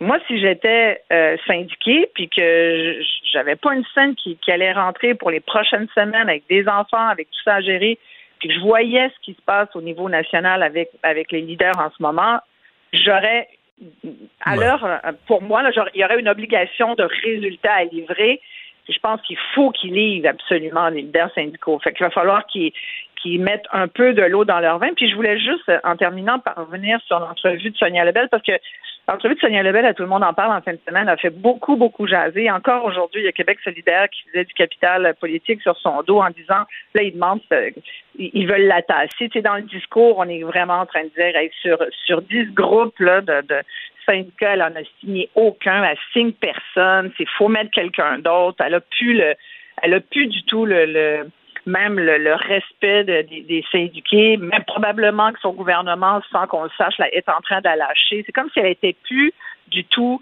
respectée. Ah, c'est faux. Puis moi, je, je l'ai réécouté cette entrevue aujourd'hui. Puis quand elle parle de la flexibilité syndicale, ben, il y a quand même quelque chose là-dedans qui est pas faux. Hein. Oui, mais là, c'est parce que là, on est dans une drôle de. Je, comprends bien que les, les, syndiqués sont pas de bonne humeur, les enseignants, ils ont de la déception, de la. Je le comprends. Mais il reste que c'est comme si, à cause de ça, on arrive dans un univers où le gouvernement, lui, aux tables de négociation, aurait plus le droit de demander. Il faudrait que la négociation aille juste un bord. Exact. Mais le gouvernement est l'employeur en plus, on est dans le secteur public. On n'est pas dans une entreprise privée qui veut augmenter sa productivité. On est dans le secteur public qui veut donner des services aux malades, aux enfants. Alors, est-ce que l'employeur peut pas lui aussi demander, ben moi, là, pour que ça aille mieux dans mes écoles, pour que ça aille mieux dans mes hôpitaux, je voudrais ceci, ceci, ceci qui change. Et là, on dit non, ça, les sujets amenés par l'employeur, on n'est pas prêt à les discuter. Ben là. Euh, et, et, je pense que quand tu as parlé de la flexibilité syndicale, et c'est ça que je trouvais intéressant, puis, je pense que tout le monde est tellement fâché qu'à un moment donné, quand tu es trop fâché, tu n'écoutes plus ben, non plus l'autre partie. Mais, mais moi, ce que j'ai compris, c'est qu'elle disait, elle l'a très bien dit, puis elle l'a répété. Elle dit, ce n'est pas une flexibilité qu'on veut qu'on veut exercer sur le dos des travailleurs, mais on veut. Elle expliquait qu'elle n'était pas capable, elle, de, de, de, de, par exemple, donner des primes à des travailleuses de la santé pour travailler dans des celles qui se plaignent justement de travailler la nuit dans des conditions qui n'ont pas d'allure, ben, si on voulait leur donner des primes pour les encourager ou pour au moins reconnaître la valeur de ce travail qui, qui, est souvent toxique à la longue, ben, elle pourrait pas le faire sans l'acceptation des syndicats, sans la, la sentimentation, l'assentiment, pardon, de la centrale syndicale. Ça, ça n'a pas de bon sens. faut que les syndicats ouvrent un peu euh, là-dessus, parce que sinon, je veux dire, c'est sûr qu'on s'en va vers cette grève générale illimitée. Puis on veut, il y a personne qui veut ça. Puis c'est pas bon, ça serait pas bon pour personne. Pas pour le, définitivement pas pour les syndicats, parce que là, ils ont le bon bout du bâton. Mais tu sais, l'eau, là, ça change. L'espèce de vent peut vite tourner. Là. On est encore en ce moment dans l'espèce, pas une lune de miel, ça serait une très mauvaise, une très mauvaise euh, comparaison, là. Mais disons qu'on est encore, hmm. disons que L'opinion publique est encore du bon bord par rapport au syndicat, mmh. mais ça peut vite changer. Ouais, mais il ne faudrait pas qu'il y, ait trop souvent, faudrait pas qu'il y ait trop souvent à Dubaï s'ils veulent garder l'opinion euh, publique de leur bord. Merci Isabelle, à demain. Merci, bye. Maître vulgarisateur, il explique et communique l'inexplicable. Mario Dumont. Alors, le Bloc québécois a déposé ce matin un projet de loi à la Chambre des communes. Projet de loi donc qui vise euh, qui vise directement ni plus ni moins le discours euh, d'Adil Sharkawi, euh, qui vise directement donc à changer le code criminel canadien dans cet article qui concerne le discours haineux, là, cette, cette, euh, ce paragraphe, cette section qui vient dire que lorsque c'est religieux, ben discours haineux, s'il y a un fondement religieux, si c'est l'approche, euh, c'est une opinion sur un sujet religieux. En d'autres termes, si tu demandes à Allah de détruire un peuple plutôt que de toi-même demander aux autres de le faire ou de dire qu'il faudrait le faire, ah ben là, ça pourrait être interprété différemment et ça pourrait donc ne plus être un discours haineux au sens du code criminel. Ben, le Bloc va faire sauter ces dispositions. Nadia Elmabrouk est présidente du Rassemblement pour la laïcité. Madame Elmabrouk, bonjour. Oui, bonjour, Monsieur Dumont. Euh, D'accord avec euh, ce que le Bloc entreprend comme démarche? Ah ben, on ne peut pas être plus d'accord. Hein? c'est même incroyable, hein, comme vous l'expliquez. euh, c'est- vraiment surréaliste hein, de, de, de, de protéger le discours haineux religieux de, de, de, de poursuite. Hein. C'est c'est- c'est ça. Ouais. Là, donc l'alinéa 319 euh, 3b euh, dans la section propagande haineuse du code criminel euh, dit que nul ne peut être déclaré coupable euh, de fomenter la haine euh, s'il a de bonne foi exprimé une opinion sur un sujet religieux ou une opinion fondée sur un texte religieux auquel il croit. Voilà. Alors donc, si on croit euh, de par un texte religieux qu'on doit tuer tous les juifs, On peut le dire. donc c'est assez pas mal ce ce que disait euh, Adil Sharkawi, n'est-ce pas? Alors est-ce que on devrait accepter que c'est une prière? Parce que euh, Adil Sharkawi a dit qu'il faisait une prière hein Bon, Oui, parce que dans le texte, mais euh, pour vrai, dans le texte, il s'adresse à Allah. là. Donc, il- effectivement, il prie Oui, Allah de détruire. Il prie Allah de Oui. faire un génocide. Essentiellement, c'est ça. Oui, c'est ça. Oui, oui. Bon, il n'a pas dit juif, il a dit sioniste. Mais enfin, écoutez, quand même, c'est incroyable quand même. hein. Il, Hmm. il disait euh, Allah recensez-les tous, puis extermine-les tous, et n'épargne aucun d'entre eux. Alors, euh, je ne sais pas si c'est pas des discours violents qui fomentent, qui appellent au meurtre. On ne sait pas de quoi on parle. hein. Madame oui. il, il y a 20 ans, là, il a quand même, le, le Parlement s'est penché là-dessus et euh, c'était pas dans la version originale du code criminel, ça a été ajouté, si je comprends bien, par un gouvernement libéral il y a une vingtaine d'années. Qu'est-ce que vous comprenez, vous, de l'idéologie? À un moment donné, les parlementaires étaient là, puis ils ont voté, Oui. puis une majorité En a dit fait- oui, faut, faut faire ça, c'est ça qu'il faut faire. Oui, euh, ben, en fait, euh, euh, en fait, ce, ce- ce paragraphe-là existe depuis 1985, en fait, mais il a été bonifié euh, sous le sous euh, sous Paul Martin. C'est ça. Euh, donc, il y a une partie qui a été rajoutée. Mais quand même, cette euh, ex- exemption pour une opinion religieuse, elle était là depuis 85. Parce qu'elle découle Donc, de la Charte des droits et été re- libertés ce qui a de été rajouté en 2004 sous Paul Martin, c'est euh, une, une opinion fondée sur un texte religieux auquel il croit. Ça, c'est l'histoire de texte religieux qui a été rajouté sous Paul Martin. Écoutez, oui, on, comment je comprends ça euh, Je, je, je, le comprends pas en fait. C'est, euh, c'est, le summum de l'atteinte euh, à la séparation des pouvoirs, n'est-ce pas Là, de, à la laïcité. Enfin bon, là, on parle même plus de représentation de signes religieux ou de, de euh, ou euh, enfin de, de pratiques religieuses, mais on parle de discours religieux. Et, donc euh, euh, le code criminel fait une place différente aux textes religieux par rapport à des textes profanes. Donc euh, Mein, Mein Kampf, là, des, des, je sais pas, des, des textes qui appelleraient à la haine mais qui seraient profanes, n'auraient pas le même le même statut que des textes religieux. Mais l'État n'a pas à à, à déclarer, enfin, à accepter ça, là, n'a pas euh, à, à reconnaître le caractère sacré de textes religieux. Les textes religieux ne sont sacrés pour, que pour les croyants, pas pour. Donc, c'est encore une fois, on, on fait l'amalgame entre respect euh, des croyants et respect des croyances. Et là, en plus, c'est pire que tout parce que c'est, on parle de textes euh, qui, euh, qui propagent la haine, qui, qui euh, c'est ça là, qui font la promotion de la haine. Et il faudrait les accepter parce que ça, ça vient de textes religieux.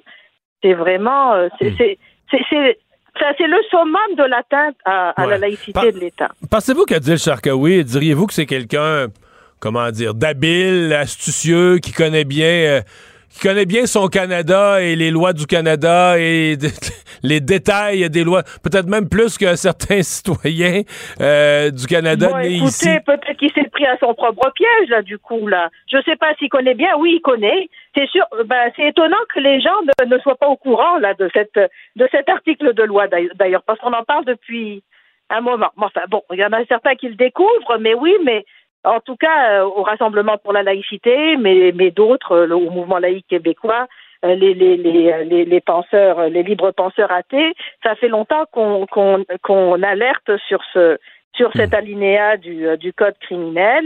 Il y a même eu un, une pétition qui en, 2000 en 2017 qui a été soumise au Parlement, qui a été bon, qui a, qui a été rejetée. Euh, euh, Adil Sharkawi, bon, oui, à mon avis, il était au courant de, de, de, de cet alinéa du code criminel. Ben, je pense que c'est un provocateur.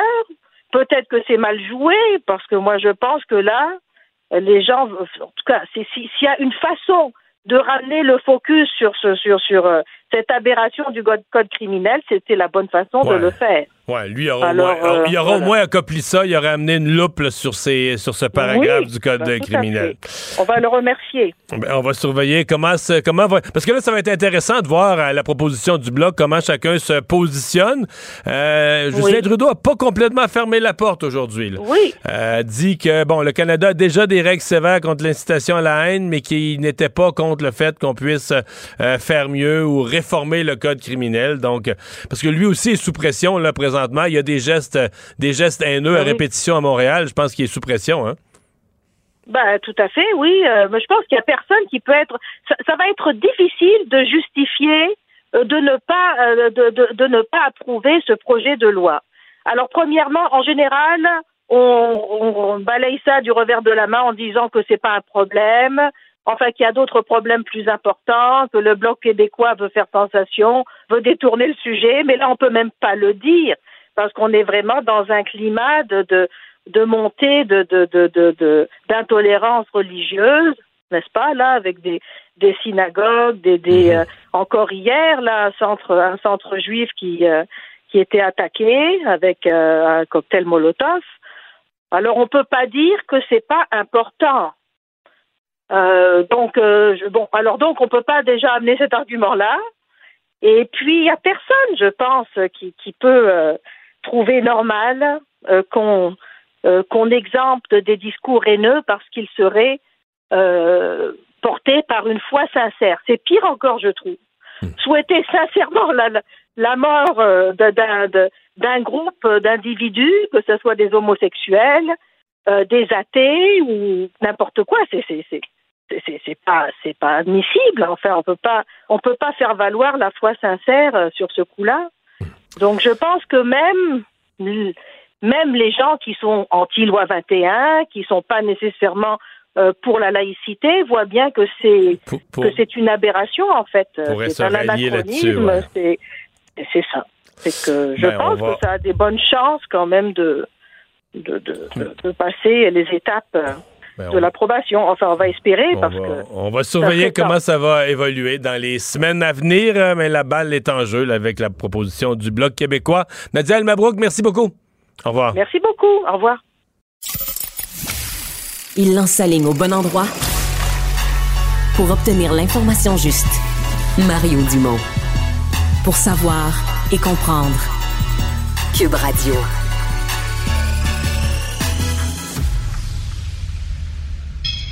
Un adolescent de 17 ans poignardé. Une autre femme assassinée. Il est visé par des allégations d'inconduite sexuelle. Les formations politiques s'arrachent le vote des familles. Comment faire fructifier votre argent sans risque? Savoir et comprendre les plus récentes nouvelles qui nous touchent. Tout savoir en 24 minutes. Avec Alexandre Morin-Villouellette et Mario Dumont. En manchette dans cet épisode, la présidente de la FTQ, Magali Picard, va revenir de Dubaï après que son voyage ait suscité tout un tollé. Pendant ce temps, le Front commun et la FIC annoncent des nouveaux jours de grève au Québec. Éric Girard annule, lui, sa visite à Gary Bettman à New York, tandis que les rumeurs se poursuivent dans la Ligue nationale sur le joueur de hockey Corey Perry. Et l'origine de la pandémie de COVID-19 se préciserait, selon un ancien haut placé américain. Tout savoir en 24 minutes. savoir en 24 minutes. Bienvenue à Tout savoir en 24 minutes. Bonjour Mario. Bonjour, quelle grosse journée dans les nouvelles. quelle grosse journée d'actualité. Là. Alors que dans les dernières semaines, on sentait vraiment un appui populaire là, au mouvement de grève qui mobilise encore là, des centaines de milliers de travailleurs du Front commun, de la FAE, de la FIC, de divers groupes de contestation syndicale là, qui attendent toujours un renouvellement de la convention collective. Premier faux pas du côté syndical qui avait à date un score parfait là, de, de, de parler à l'opinion publique, de présenter les doléances des membres. Oui, même le dernier sondage léger, les autres qui ont été faits démontraient un appui assez solide, merci. Mais le premier faux pas vient de la présidente de la FTQ, Magali Picard, qui, euh, avec son syndicat, ont envoyé ce matin, hier, ben, des communiqués de presse, Mario, même aux médias, au grand public, en expliquant mais, que l'état-major du groupe de la FTQ se dirigeait pour Dubaï. Qu'est-ce qui se passe à Dubaï en ce moment? Mais c'est la COP 28, le sommet sur le climat vous êtes peut-être nombreux à vous demander qu'est-ce que fait un syndicat québécois là-bas, à la COP? Ben, L'objectif général de sauver la planète, on le comprend bien, là, mais qu'est-ce que la, qu'est-ce que la présence de la FTQ peut faire de différent, alors qu'ici, ils sont en train de mettre le Québec euh, à l'envers avec des grèves. Oui, au complet, ça n'a pas manqué d'être souligné aujourd'hui assez rapidement. Merci. Alors qu'il y a des gens qui se sont indignés du fait que ben, les travailleurs de la FTQ, eux, sont dans la rue, font du piquetage, ont pas de salaire. Et pendant ce temps-là. Ceux de la FTQ, je pense qu'ils ont des petits fonds de grève. Plus les autres, en tout cas. C'est un des syndicats qui est le plus fort dans les fonds de grève. Je sais pas s'ils en ont tous jusqu'au dernier, mais. Ouais, et qui ont pas nécessairement donc leur ils salaire. Perdent beaucoup de salaire. Ils ont un petit salaire. Et, pendant ce temps-là, ben, Magali Picard, elle, se retrouve à Dubaï. Évidemment, sur les frais de la FTQ. On comprend bien. Et ça a soulevé un tollé tellement que, tout premièrement, Mme Picard s'est fait rejoindre ce matin, était rendue à Dubaï, a donné une première entrevue dans laquelle elle assurait qu'elle allait participer de loin en conférence Zoom, en conférence à distance, aux négociations, que s'il y avait des avancées dans la négociation, mais qu'elle était prête à sauter dans l'avion du jour au lendemain et revenir. Pourtant, ben, deux heures plus tard, une fois qu'elle a été de nouveau contactée, mais elle explique qu'elle rentrait dès aujourd'hui. Donc, demain, elle va être de retour au Québec, à peine elle fait changer son billet d'avion. Oui, fait changer son billet d'avion. Elle dit qu'elle n'aura même pas touché à ses draps, là. Oui, c'est elle Dans dit- sa chambre d'hôtel. Elle expliquait une chance qu'elle a des assurances annulation pour l'hôtel. C'est ce qu'elle disait. Ça, euh, je pense qu'elle a dit ça pour euh, calmer ses membres. Déjà- écoute, moi, j'ai j'ai déjà j'ai souvent voyagé, pris des assurances annulation euh, en cas de, de décès dans ta famille, si un membre de ta famille décède, si toi t'es malade, il y a toutes sortes, toutes sortes de raisons là, qui peuvent justifier un changement d'horaire, un retour rapide. Est-ce que l'opinion publique du Québec est fâchée contre moi? Ça fait partie des motifs Où j'ai d'annulation? posé un mauvais jugement politique sur une situation. J'ai jamais vu ça dans la liste des, des motifs que tu pouvais cocher pour réclamer une assurance d'annulation. Oui, surtout que l'annulation aussi, ben, ça doit se faire sur les billets, hein, elle qui a dû Ben, reprendre. en fait, sur un billet d'avion, si je me trompe pas, faut que tu fasses un changement euh, d'horaire. Je suis allé voir. C'est extrêmement dispendieux. Moi, Expedia, là, j'ai vu dépendamment. Là, si est en classe économique ou en classe affaires, peu importe, là, c'est au bon mot entre 2000 4000 dollars les changements. Je suis allé vérifier, là, ça ressemble à ça. là, donc ça, Ça, c'est en classe économique. oui, ça, ça coûte cher. On se comprend. Ouais, de- de- C'était le Dubaï, c'est loin. Là. Ouais. Dubaï, c'est loin, mais donc, euh, elle qui revient, là, est en route donc pour revenir, Madame Picard, jusqu'ici, pendant que le secrétaire euh, général, le directeur du service de l'environnement, euh, eux, vont rester là-bas pour assurer la présence de la FTQ sur place. Mais là, il allait à la COP. Un aller-retour inutile en avion, c'est pas bon pour le climat, ça? C'est vrai que c'est pas très bon pour le climat, là. Comme ça, d'embarquer dans l'avion, faire un petit tour d'avion, revenir directement au Québec. C'est Ouais, quasiment... Contraire, disons, aux visées de la COP. COP qui, en Se soi, tient à Dubaï. se tient à Dubaï, une Un ville champignon qui a poussé dans le désert avec l'argent du pétrole. avec l'argent du pétrole, dans des conditions absolument, euh, évidemment, non environnementales. Puis après ça, ben, qui préside en plus cette COP 28 là-bas? Un environnementaliste, sûrement. Monsieur Sultan Al-Jaber, qui est à la tête de l'agence étatique de pétrole des Émirats arabes unis. Ah ben. Donc, c'est un magnat du pétrole qui, Non, en mais, ce moment, mais- mais mène les, plus la cyniques, les plus cyniques disent qu'en marge de la conférence, il va se signer des deals de gaz et de pétrole. C'est des documents qui ont été, entre autres, apportés par la BBC, là, donc média extrêmement crédible des, euh, du Royaume-Uni, qui ont vu des euh, documents qui ont été coulés, dans lesquels on a là, tu sais, des talking points, qu'on appelle. Des là, protocoles. Des, protocoles, des points à amener pour divers diplomates des Émirats arabes unis. Pour bien parler, on parle d'au moins 15 nations différentes présentes sur place avec qui on espère signer des ententes de vente ou d'achat de pétrole ou de gaz Bon, on naturel. fait d'une pierre deux coups. Fait qu'on veut sauver le climat, ne plus dépendre de ces énergies fossiles. Puis on va en profiter pour en vendre le plus possible en même temps. Ben parce que sinon, on, c'est deux, sinon, il va qu'ils reviennent pour ça, ça va faire deux voyages en avion. C'est Ah, ah, que c'est environnemental, Mario. Puis je suis assez con. Ça, ça fait qu'il y a beaucoup de gens qui étaient contents que la FTQ débarque ce matin.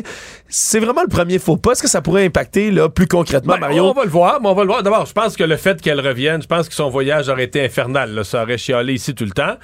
Deuxièmement, ça aurait donné des armes au gouvernement pour dire, ouais, mais là, vous dites négocier, négocier. Les chefs syndicaux sont même pas au pays. Mais quand même, je veux dire, ça reste que ça, ça a marqué, euh, ça a marqué l'imaginaire, c'est sûr. Bon, ceci dit, euh, bon, on est, euh, moi, j'ai une pensée aujourd'hui pour les gens de la FAE. Parce que ce qui a été annoncé aujourd'hui, les nouvelles journées de grève, là. Oui. Euh, là, on est rendu à parler des grèves générales et limitées à peut-être après les fêtes. là. Oui, c'est ça veut pas dire ça va pas dans le sens des négociations qui avancent Non, Mario. Puis on, on le rappelle en ce moment pour le Front commun aujourd'hui, on a annoncé des nouvelles dates de grève du 8 au 14 décembre. On n'est pas encore pour sur tout la le Front grève. commun. Voilà, on n'est pas encore là, rendu à la grève générale illimitée, c'est un peu une des étapes avant là. On annonce des nouvelles journées la de grève comme ça. C'est la dernière étape avant. C'est une journée, au début novembre, une journée. Fin novembre, trois journées. Mois de décembre, sept journées.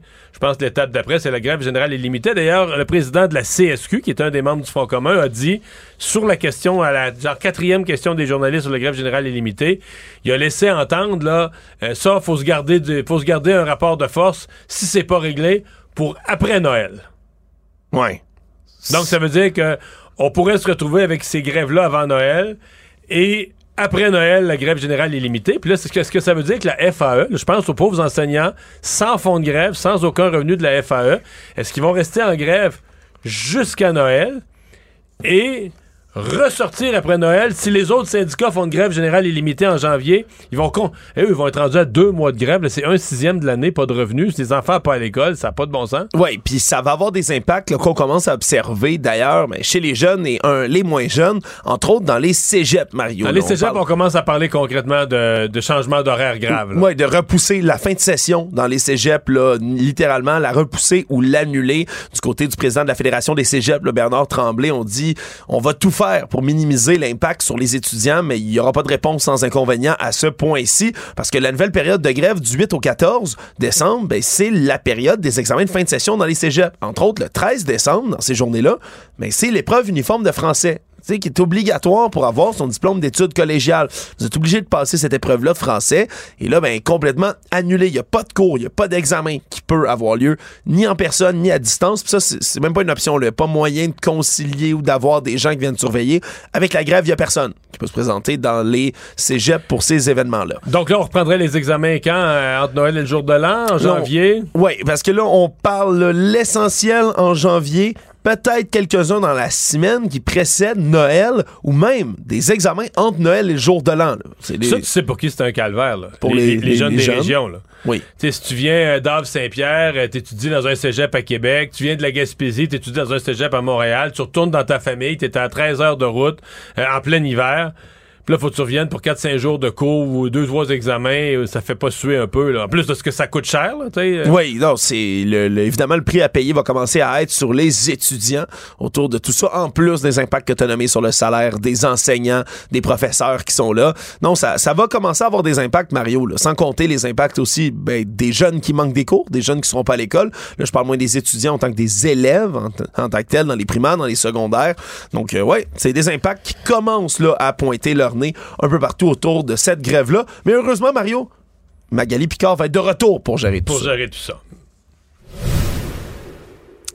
Pendant qu'on critique certains voyages, ben il y en a un qui en a annulé un de ces voyages. C'est le ministre des Finances, Éric Girard, qui vient d'annuler son séjour à New York. Lui qui devait passer deux jours aujourd'hui et demain dans la grosse pomme, devait participer entre autres avec une conférence de, la firme Bloomberg, mais aussi pour aller rencontrer le commissaire de la Ligue nationale de hockey, Gary Bettman. Je pense que c'est surtout ça que c'était pas le bon moment. Oui, bon- parce que... Le bon timing. Oui, parce que ça a grogné, Mario, un tout petit peu, hein, cette fameuse éclipse médiatique qu'il y a eu alors qu'on a annoncé une subvention de 5 à 7 millions pour deux matchs préparatoires des Kings Los Angeles à Québec qui viendront l'automne prochain.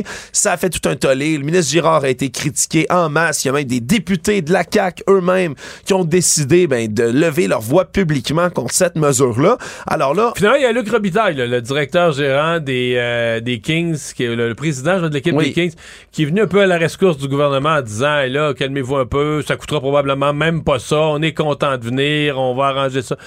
Qui a Ouais. comme euh, tempéré une. Un peu tard, par exemple, le dommage était fait pour le gouvernement. Ouais, mais- un peu tard, puis ça s'est peu entendu quand même, le Mario. C'est un message qui, qui a été un peu moins relayé quand même que le tollé, puis toutes les affiches, puis les chandails qu'on fait faire, entre autres, ben, les gens du Front commun pour rire de cette mesure-là également. Et là, pour expliquer l'annulation du voyage à New York du ministre Girard, Mario, mais on dit qu'il veut se concentrer sur le cadre financier du gouvernement dans le contexte des négociations. Tu vois? Donc, on, on va pas. C'est pas aussi loin que Dubaï, mais New York, c'était trop loin en ce moment, semble-t-il, pour le ministre Girard.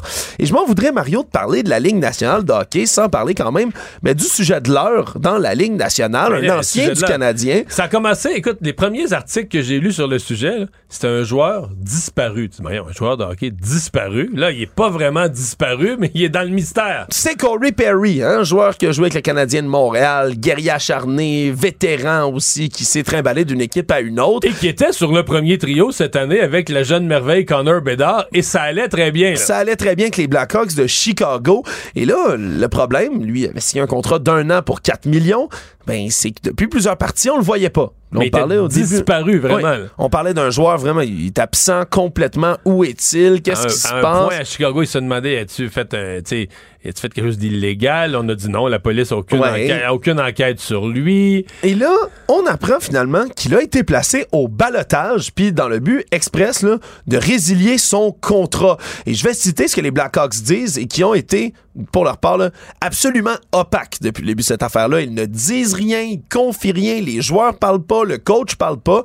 Tout ce qu'on a dit, c'est, après une enquête interne, on a déterminé que Corey Perry a une conduite inacceptable qui viole les standards de son contrat de joueur, ainsi que les politiques internes des Blackhawks pour promouvoir un environnement de travail sécuritaire et professionnel. Il est donc placé au balotage. S'il n'est pas réclamé, nous avons l'intention de résilier son contrat immédiatement. Donc, si à partir de demain, 14h, mercredi, s'il n'y a aucune équipe qui l'a réclamé, mais on coupe son contrat, puis c'est bye bye mon cowboy pour Corey Perry. Mais qu'est-ce qu'il peut bien avoir fait? Les machines à rumeurs s'emballent dans ce temps-là, Ouais, Mario. mais. Ouais, ouais. Et là, il y a une rumeur prédominante sur Internet qui a été. Parce que toi qui t'intéresses aux théories du complot, mais est-ce que c'est une théorie du complot? Est-ce que des gens ont de l'information? Mais il y en a une là, qui circule à plein. Moi, je l'ai vu à 10 places. là. Oui, et je, encore une fois, je réaffirme, c'est une rumeur sur le web. Prenez pas ça pour du cash, mais c'est que ça ressemble en tout point à une histoire de couchette, Mario. Moi, je pense dire ça. comme ça. Moi, je trouve que ça sent ça à plein nez. Mais moi, au départ, je pensais, je me disais, est-ce qu'il y a couché, comme on a déjà vu, avec genre la conjointe du coach ou d'un des coachs adjoints ou d'un membre de la direction? Oui, mais Mais là, là, la rumeur va un petit peu ailleurs. Oui, en disant que ce serait peut-être la maman de Connor Bedard, son compagnon de trio, jeune compagnon de 18 ans, sa mère. Ben, elle a presque l'âge de Corey Perry, ou à peu près le même âge, lui qui est un vétéran de 38 ans. Et les mamans de l'équipe, dans les dernières semaines, ont fait le voyage. là. Tu sais, c'est le fameux là, euh, voyage des mamans. Ils vont, ils partent sur la route, puis les mères de l'équipe sont toutes là, ensemble, ils encouragent les estrades, les pancartes, tout le kit, les suivent à l'hôtel. Ça a donné lieu à tellement de rumeurs, Mario, autour de tout ça. Ça a été démenti par plein d'endroits, mais qu'est-ce qui est vrai, qu'est-ce qui est pas vrai? Tant que les Blackhawks vont rester complètement là, opaques par rapport à Ça, ça, on ouvre la porte de... à toutes les euh, ça ouvre la porte à toutes les rumeurs mais disons que celle-là euh, elle circule c'est rendu euh, C'était c'est- trending sur le réseau social le X, anciennement Twitter, là, dans les sujets les plus chauds de l'heure ou de la journée. Ben, Corey Perry and Better's Mom, c'était pas mal les affaires qu'on a vu le plus revenir. eh bien Actualité. Tout savoir en 24 minutes. Ça continue les nouvelles de voyages qui coûtent cher, hein, Mario? Ça, c'est vraiment la, la tendance de l'heure ces temps-ci. Et c'est encore la Fédération canadienne des contribuables qui nous arrive avec une autre nouvelle concernant la monarchie, cette fois-ci pour le couronnement du roi Charles III en mai dernier. Et attention, on est encore en train de passer en revue certaines des factures. là. Il y a des dépenses en cours de traitement. à la fin de l'article, ça dit And counting, ça veut dire, et on compte toujours, là. Et on compte toujours, mais pour l'instant, ce que ça a coûté pour aller assister là, pendant trois jours au couronnement du, Char- du roi Charles III pour la délégation canadienne, c'est une belle facture de 534 675 dollars. Mais c'est pour beaucoup de monde. Moi, c'est ça qui est. Finalement, euh, ce qui m'a surtout frappé, c'est OK, c'est toute une délégation. Oui, 102 personnes qui se sont rendues avec la délégation canadienne pour aller assister au couronnement. C'est à peu près 5241 dollars par personne pour l'instant de facture que ça a coûté. Un Et le- si beau couronnement. un si beau couronnement, Mario, mais pourquoi, pourquoi diable amenait-on 102 Est-ce personnes? est-ce qu'Henri VIII avait eu un beau couronnement comme ça? Je pense pas que le Canada était présent au couronnement d'Henri VIII, si je ne Ça m'abuse. prenait quatre mois pour se rendre. Ouais, ça, c'était quand même long, puis je sais pas si c'était formé complètement, mais si on revient quand même aux 102 personnes, là, on parle de 87 personnes qui accompagnaient Justin Trudeau, 15 personnes qui accompagnaient la gouverneure générale Mary Simon, et là, là-dedans, c'était des bureaucrates, des dirigeants autochtones, des jeunes leaders, les astronautes, Jennifer Sidney Gibbons, Jeremy Hanson aussi, qui étaient là sur place. C'est tout ce beau monde-là qu'on a amené, ben, à grand prix, là, hôtel, avion, bouffe, déplacement Un si beau couronnement. un si beau couronnement. Donc, euh, ça a coûté euh, ça, une belle délégation, comme ça. Je savais pas encore qu'on envoyait des grandes délégations. Je pensais que c'était moyen âgeux. Ça vient peut-être avec la monarchie, Mario. Est-ce que tu sais, euh, est-ce que l'intelligence artificielle va changer la façon de faire les couronnements? Parce que ça peut paraître archaïque. Oui. Mais peut-être. Je, je sais pas si on demandait à l'intelligence artificielle, à ChatGPT ou à autre, est-ce que les couronnements sont Faudrait encore d'actualité? Faudrait demander à ChatGPT s'il fallait nommer un roi au Québec, qui ce serait? Ah, ça, ça, c'est une bonne question. Question intéressante de ChatGPT. là. Mais là... euh, Tout d'un coup, ça dit toi, Mario, qu'est-ce qu'on fait? je, vais- je t'avoue, je te promets que j'enverrai pas 102 personnes à ton couronnement, par contre, je m'excuse. Eh, Mais euh, avec 5000 dollars par personne, ouais, belle chambre d'hôtel, billet d'avion, euh, Oui. quelques repas. euh, Puis évidemment, ça, c'est pas ben, le, le, le même montant que les Est-ce que- funérailles nationales, Elisabeth II. Hein? Ça, ça avait coûté la modique somme de 400 000 de beaucoup frais moins de d'hôtel. monde. là. Par personne, c'était beaucoup plus. Je pense qu'il était c'était 20 coques. là. C'était quand même 400 000 de frais d'hôtel Ouais, ouais, ouais, pour les je funérailles. comprends, je comprends. Un, un bel hôtel avec un beau lobby dans lequel Justin Trudeau a chanté avec des Grégory Charles, n'oublions pas. mais c'est là qu'il avait pris sa chambre à 6000 dollars. Oui, il y avait un service de, de, de bouteilles de, Oui, oui, de sommellerie. butler. De butler. oui, Voilà. associé à la chambre.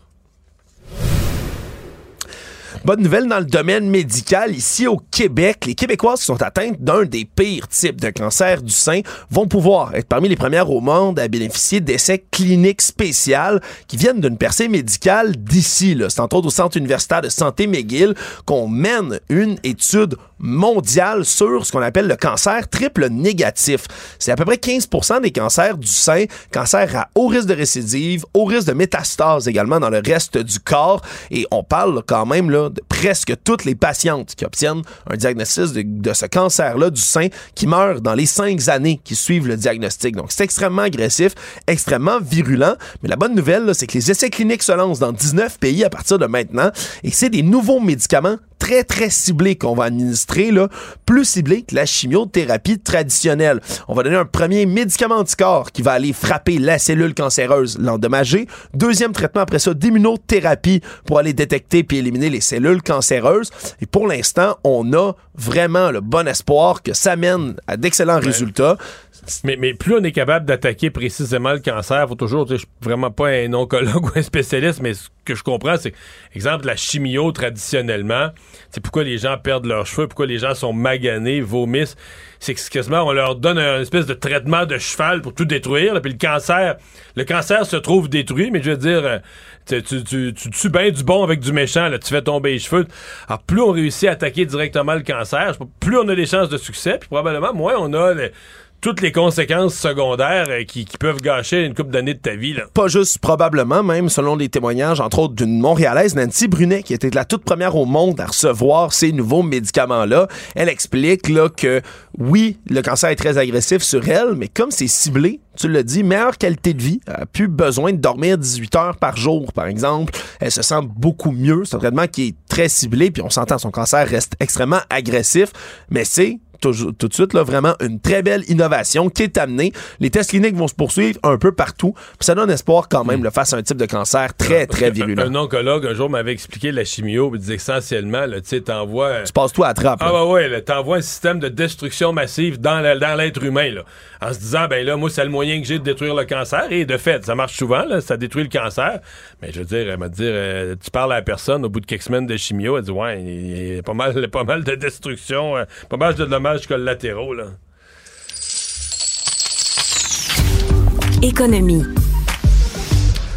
Guy Leblanc, le PDG d'Investissement Québec, a accordé une entrevue à nos collègues du journal pour répondre un peu aux critiques qu'a essuyé récemment Investissement Québec par rapport aux risques économiques autour de la filière batterie au Québec. On se souviendra, on avait euh, appris qu'il n'y avait pas d'études de commandées sur les risques liés à la filière des batteries alors qu'à ce moment-ci, ben, il y a plusieurs compagnies, plusieurs entreprises, dont Ford, entre autres, le géant américain, qui ont décidé de geler certains investissements en véhicules électriques. Il y a de l'incertitude dans les marchés ces temps-ci, mais pourtant, pour Guy Leblanc, on dit qu'on a fait l'ensemble de nos devoirs, que même s'il n'y a pas d'études, qu'on a consulté les experts, qu'on a eu des discussions avec les joueurs internationaux.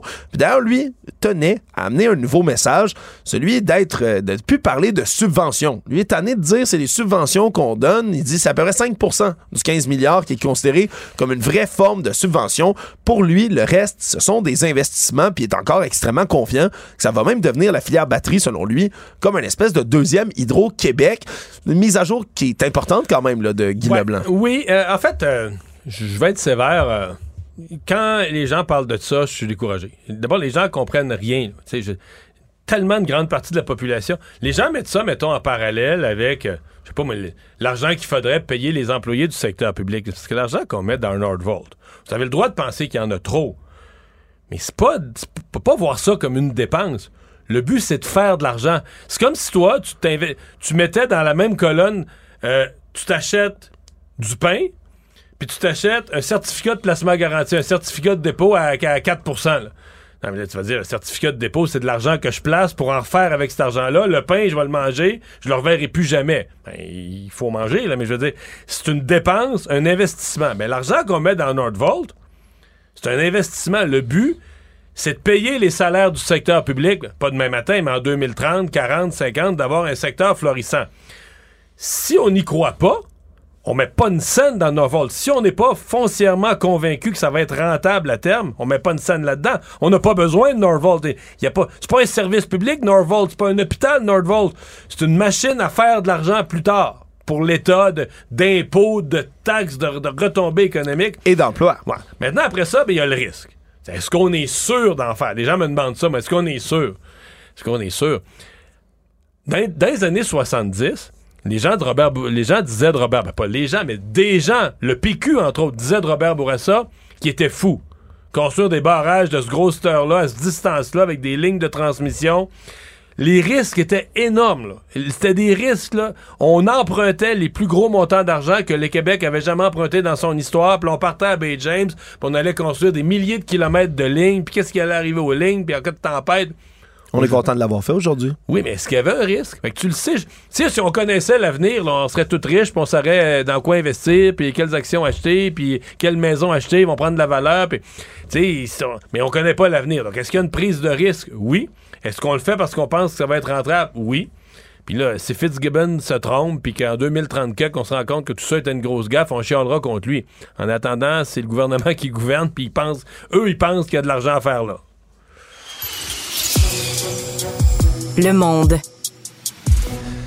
Un ancien fonctionnaire de l'administration Trump est venu faire toutes sortes d'affirmations par rapport à l'origine de la COVID-19. Incroyable, là, que- parce que...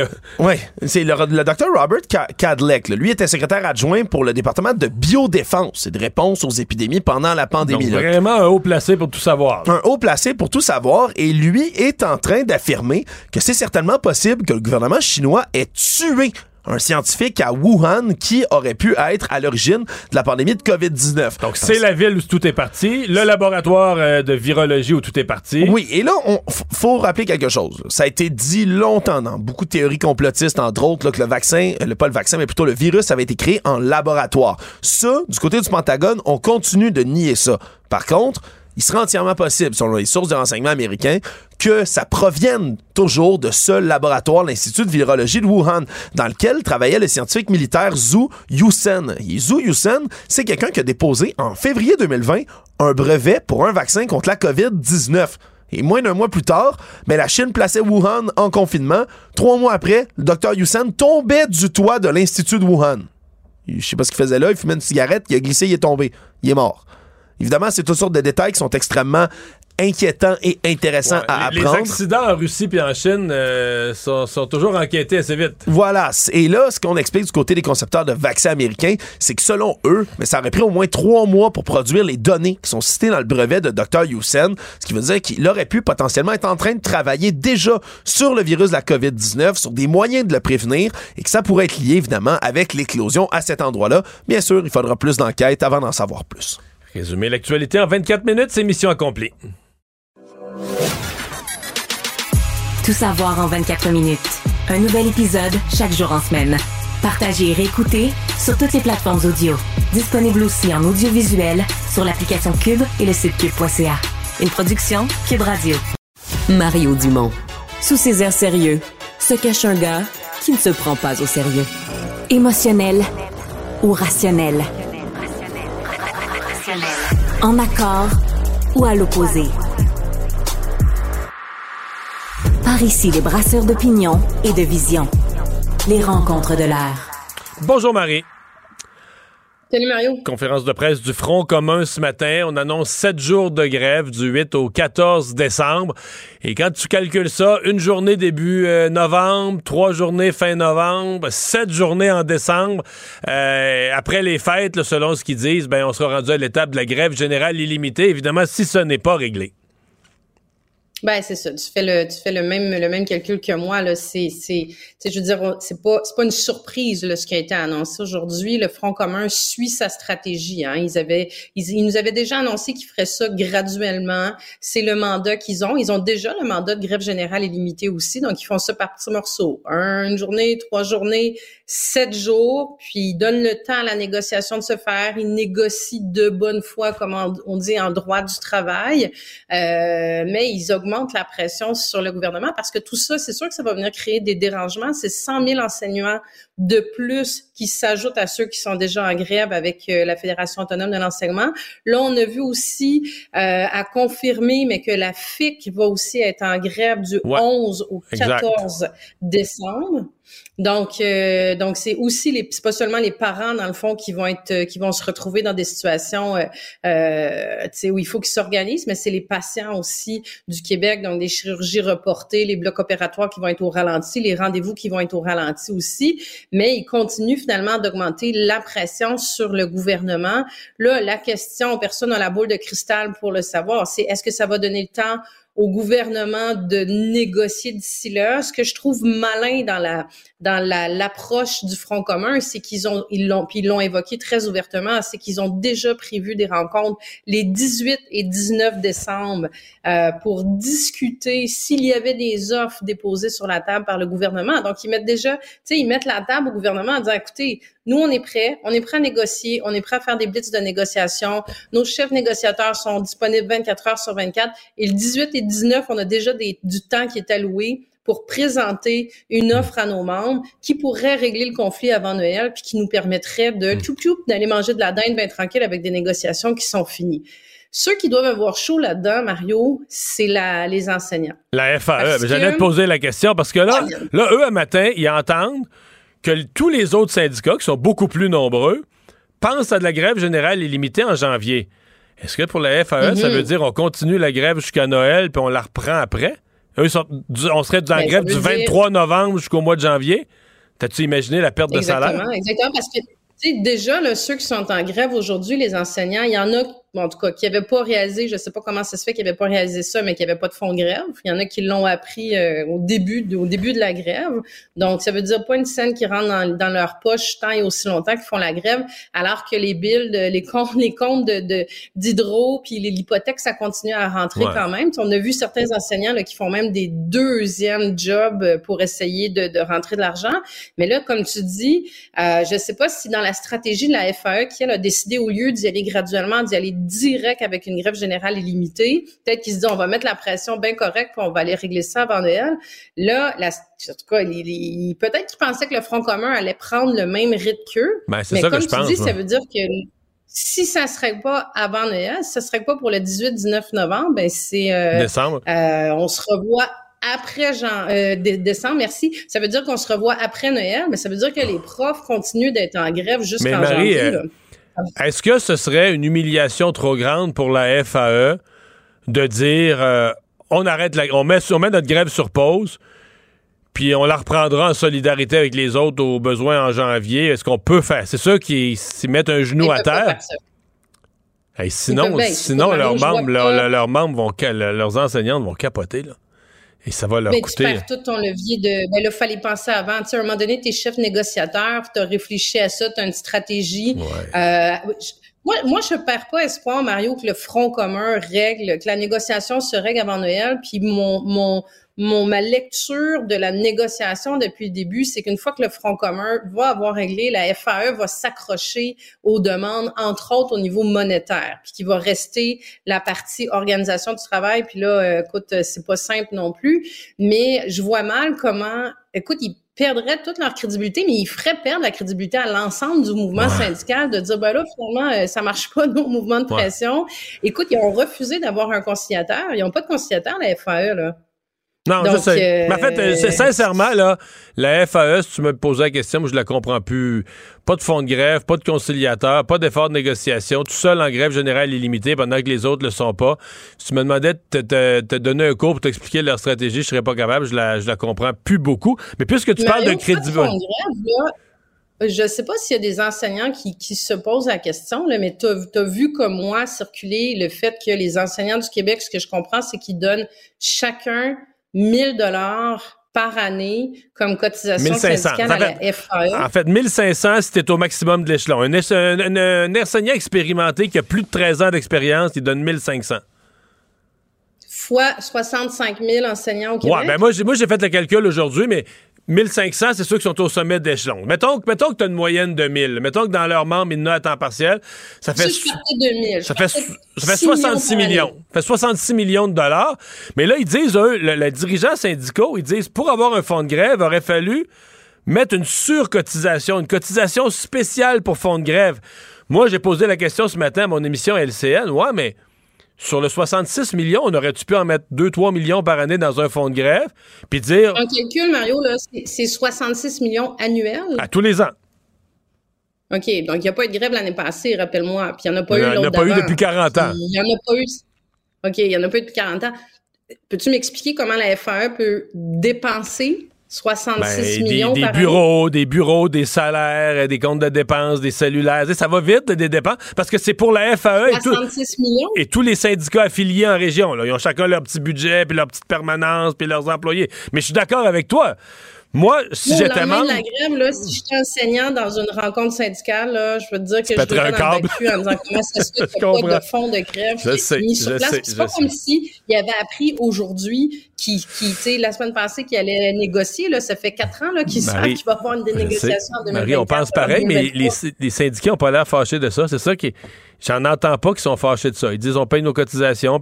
Ils ont l'air à accepter l'explication. Ils ont l'air à accepter ça comme explication que pour avoir un fonds de grève, en plus de 66 millions, il aurait fallu repayer une cotisation spéciale. Mais puisqu'on parle de, de crédibilité de dirigeants syndicaux, qu'est-ce que tu penses là, de, de, de Magali Picard, la présidente de la FTQ, qui revient? Donc essentiellement, elle aura passé quelques heures à Dubaï, elle est débarquée de l'avion. Euh, elle dit qu'elle n'aura pas touché au drap de son hôtel. Et là, va être sur le chemin Alors, du je sais pas retour. si elle a eu le temps de sortir de, l'aéroport. Là. ça a l'air que oui. Je pense elle est arrivée à Dubaï, elle a regardé la revue de presse, elle a entendu les critiques, puis elle a agi vite. Bon, tu sais, il y a plein de choses là-dedans. Rapidement, Mario, l'inscription, on s'entend là à la COP, c'est pas fait hier, là, ça s'est fait au mois d'août. Bon, ça c'est une chose. Euh, L'erreur de jugement là-dedans, c'est d'avoir maintenu leur participation. Moi, je me l'explique pas, puis je l'entendais en entrevue dire, écoutez, est-ce que ça va changer quelque chose à la négociation? Non. Est-ce que ça va changer quelque chose aux manifestations? Non. Puis je me disais, Écoute, il y, a, il y, a, trois grandes priorités au Québec pour les Québécois à l'heure actuelle, là, puis on en parle depuis des mois. C'est se nourrir au meilleur prix, c'est se loger, puis c'est avoir des enseignants puis des infirmières qui reviennent au travail le plus rapidement possible. Comment tu peux être déconnecté à ce point-là puis faire une aussi grosse erreur de jugement que de dire je vais aller moi chef chef syndical principal la plus en vue au Québec à l'heure actuelle, la journée en plus de ça où on annonce euh, d'autres grèves. Une semaine de grève. Ça marche, tu sais, ça marche pas. Puis en plus de ça, elle a une super belle cote d'amour, tu sais, elle est, elle est très appréciée. Moi, la question que je me demandais, tu sais, c'est est-ce que ça va vraiment, tu sais, ça va leur porter flanc? Est-ce que le gouvernement va se servir de ça? Je pense que Mme Picard, là, si demain ou elle revient demain, là, si après-demain elle est sur les, les lignes de piquetage, là, puis qu'elle met ses bottes, son, sa tuque, son chandail, puis qu'elle y retourne, ça va, ça C'est juste que c'est le premier. C'est juste, Marie, je suis assez d'accord avec toi que c'est pas une catastrophe pour le mouvement syndical au complet, mais c'est le premier faux pas. Tu sais, c'est que, à date, le mouvement syndical avait un parcours sans faute, là. Tu sais, s'il y avait l'appui de l'opinion publique, là, il y avait tout fait pour avoir l'opinion de l'appui de l'opinion publique, placer leur bille, placer leur sujet, placer leur monde. tout était parfait. Puis c'est le premier gros faux pas là, qui, fait, qui fait la une, là, qui fait la nouvelle, qui, qui suscite les discussions sur les réseaux sociaux. 100% d'accord avec toi. Je pense que la, le, bout de jugement qu'elle a eu, c'est réagir extrêmement rapidement. Et revenir tout de suite. Puis, euh, tu sais, tout ce qui traîne se salit, elle a dit, OK, c'est parfait, j'ai fait une erreur de jugement, je reviens. Donc, euh, ça risque de... Elle va être dans l'avion dans quelques heures. merci, Marie. À demain. Merci, Mario. À demain.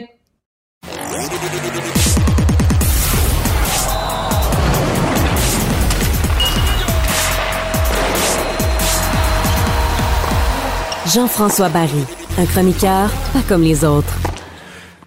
Mais Jean-François, c'est plus une chronique de sport, c'est une chronique euh, d'affaires mystérieuses, de surnaturel. je, je patine, je patine, ça n'a pas de bon sens. Donc, Corey Perry, on a parlé la semaine dernière ensemble du fait qu'il était plus avec l'équipe. On savait pas trop pourquoi, puis que c'était une décision organisationnelle. je te rappelle que les premiers articles de journaux utilisaient le verbe disappeared. Il est disparu. oui, mais c'est encore ça. Hein? Personne a de nouvelles de lui. J'imagine sa famille en a, mais je veux dire, euh, il est sorti nulle part. Son agent n'a rien publié. On sait rien. Et là, il y a une rumeur persistante depuis 24 heures qu'il y aurait eu euh, lors d'un voyage avec les mamans. Tu sais, là, il y a eu le voyage du Canadien avec les pères. bon, ils ont fait la même chose du côté euh, des Blackhawks, mais avec les mères. Et il y aurait eu copinage entre Corey Perry et la mère de Connor Bedard. Copinage. Il en langage de hockey, il a donné un 6 pouces. ça, c'est. C'est une rumeur, Mario. mais ça circule, écoute. Non, mais la rumeur, là, hier sur Twitter, a, comme on dit, à trendait. Elle a été une des affaires les plus vues, là. Oui, mais ça a été sorti là, par euh, des, des, sites là, de, euh, qui sont pas nécessairement des sites euh, d'experts. Mais des fois, qui entendent des rumeurs de la ville quand même, ou les rumeurs de l'équipe. Insider, de Gambler, tout ça. Là, tu vois, Renaud Lavoie vient de dire que c'est que c'est pas vrai. Il a parlé qu'un journaliste, j'imagine, de Chicago. Il y a un journaliste de Chicago qui avait démenti tout ça hier. Reste que il y, a, quelque, chose, de nébuleux. Parce que les Blackhawks aujourd'hui ont annoncé qu'ils le mettaient au balotage dans le but de le racheter. Donc, c'est fini à Chicago. Euh, il, a parlé d'un comportement inacceptable au sens de son contrat. C'est ça. Il a enfreint le code de la Ligue et de l'équipe sur la sécurité euh, des joueurs et euh, l'environnement pour un travail professionnel respectable. Quelque chose comme ça. Donc, il y, a, vraiment, il s'est passé quelque chose. On ne sait pas quoi. Est-ce qu'on va finir par le savoir? Mais c'est sûr que c'est de la couchette, là. Mais de pas le dire, je trouve que ça. Ouais, parce que c'est pas criminel. on spécule dans C'est pas criminel. C'est pas. Euh, toi et moi, on s'entendait qu'un joueur de cet âge-là, s'il arrive deux minutes en retard à une réunion des joueurs ou un entraînement, veut dire tu fais pas tout un genre avec ça qu'un vétéran de 38-39 ans. C'est de la couchette ou une bataille ou. Euh, Où il a volé quelqu'un. Il a volé. Mais même là, il y aurait de la politique. Mais c'est ça, il y aurait la police. Donc, il faut que ce soit quelque chose qui n'est pas criminel. Qui n'est pas gentil, mais pas criminel. Puis ça, ça, il y a une grosse partie qui se fait dans la couchette. Ça rappelle les histoires de Chris Chilios, exemple, avec le Canadien de Montréal. Tu sais, ce genre d'histoire-là, qu'il aurait couché avec un Mathieu Schneider, les affaires de même, la femme d'un, la femme de l'autre, puis oups, soudainement, ils disparaissent, puis on les échange. Fait que ça, ça rappelle un peu ça. Je ne sais pas comment ça va finir, mais. Euh, mais en fait, la question, est-ce que quelqu'un va le prendre au balotage? Parce que sa saison, elle est très bien. Il avait prouvé, avec Connor Bedard, il avait prouvé qu'il y a encore du hockey dans dans le corps. Ouais, mais puis là- le, le pire, c'est qu'on l'avait fait un peu fait venir, parce que si jamais c'est vrai, pour être un peu le mentor de, de Connor Bedard, de lui, de lui enseigner la ligue. Peut-être qu'il a pris son rôle de, de grand frère euh, de, un peu trop au sérieux, puis il s'est donné euh, à fond. Mais euh, il y a un sondage qui a été fait pour savoir s'il pourrait pas revenir avec le Canadien, parce qu'il y a 9 points en 16 matchs quand même. Ouais. Et euh, les maires étaient d'accord. Les maires des joueurs étaient d'accord. si possible, avant le voyage avec les. C'est, OK, euh, bon, bon, bon. bon, en tout cas, on va suivre le dossier, mais euh, ouais, ça sent le patinage, là, ça n'a pas d'allure.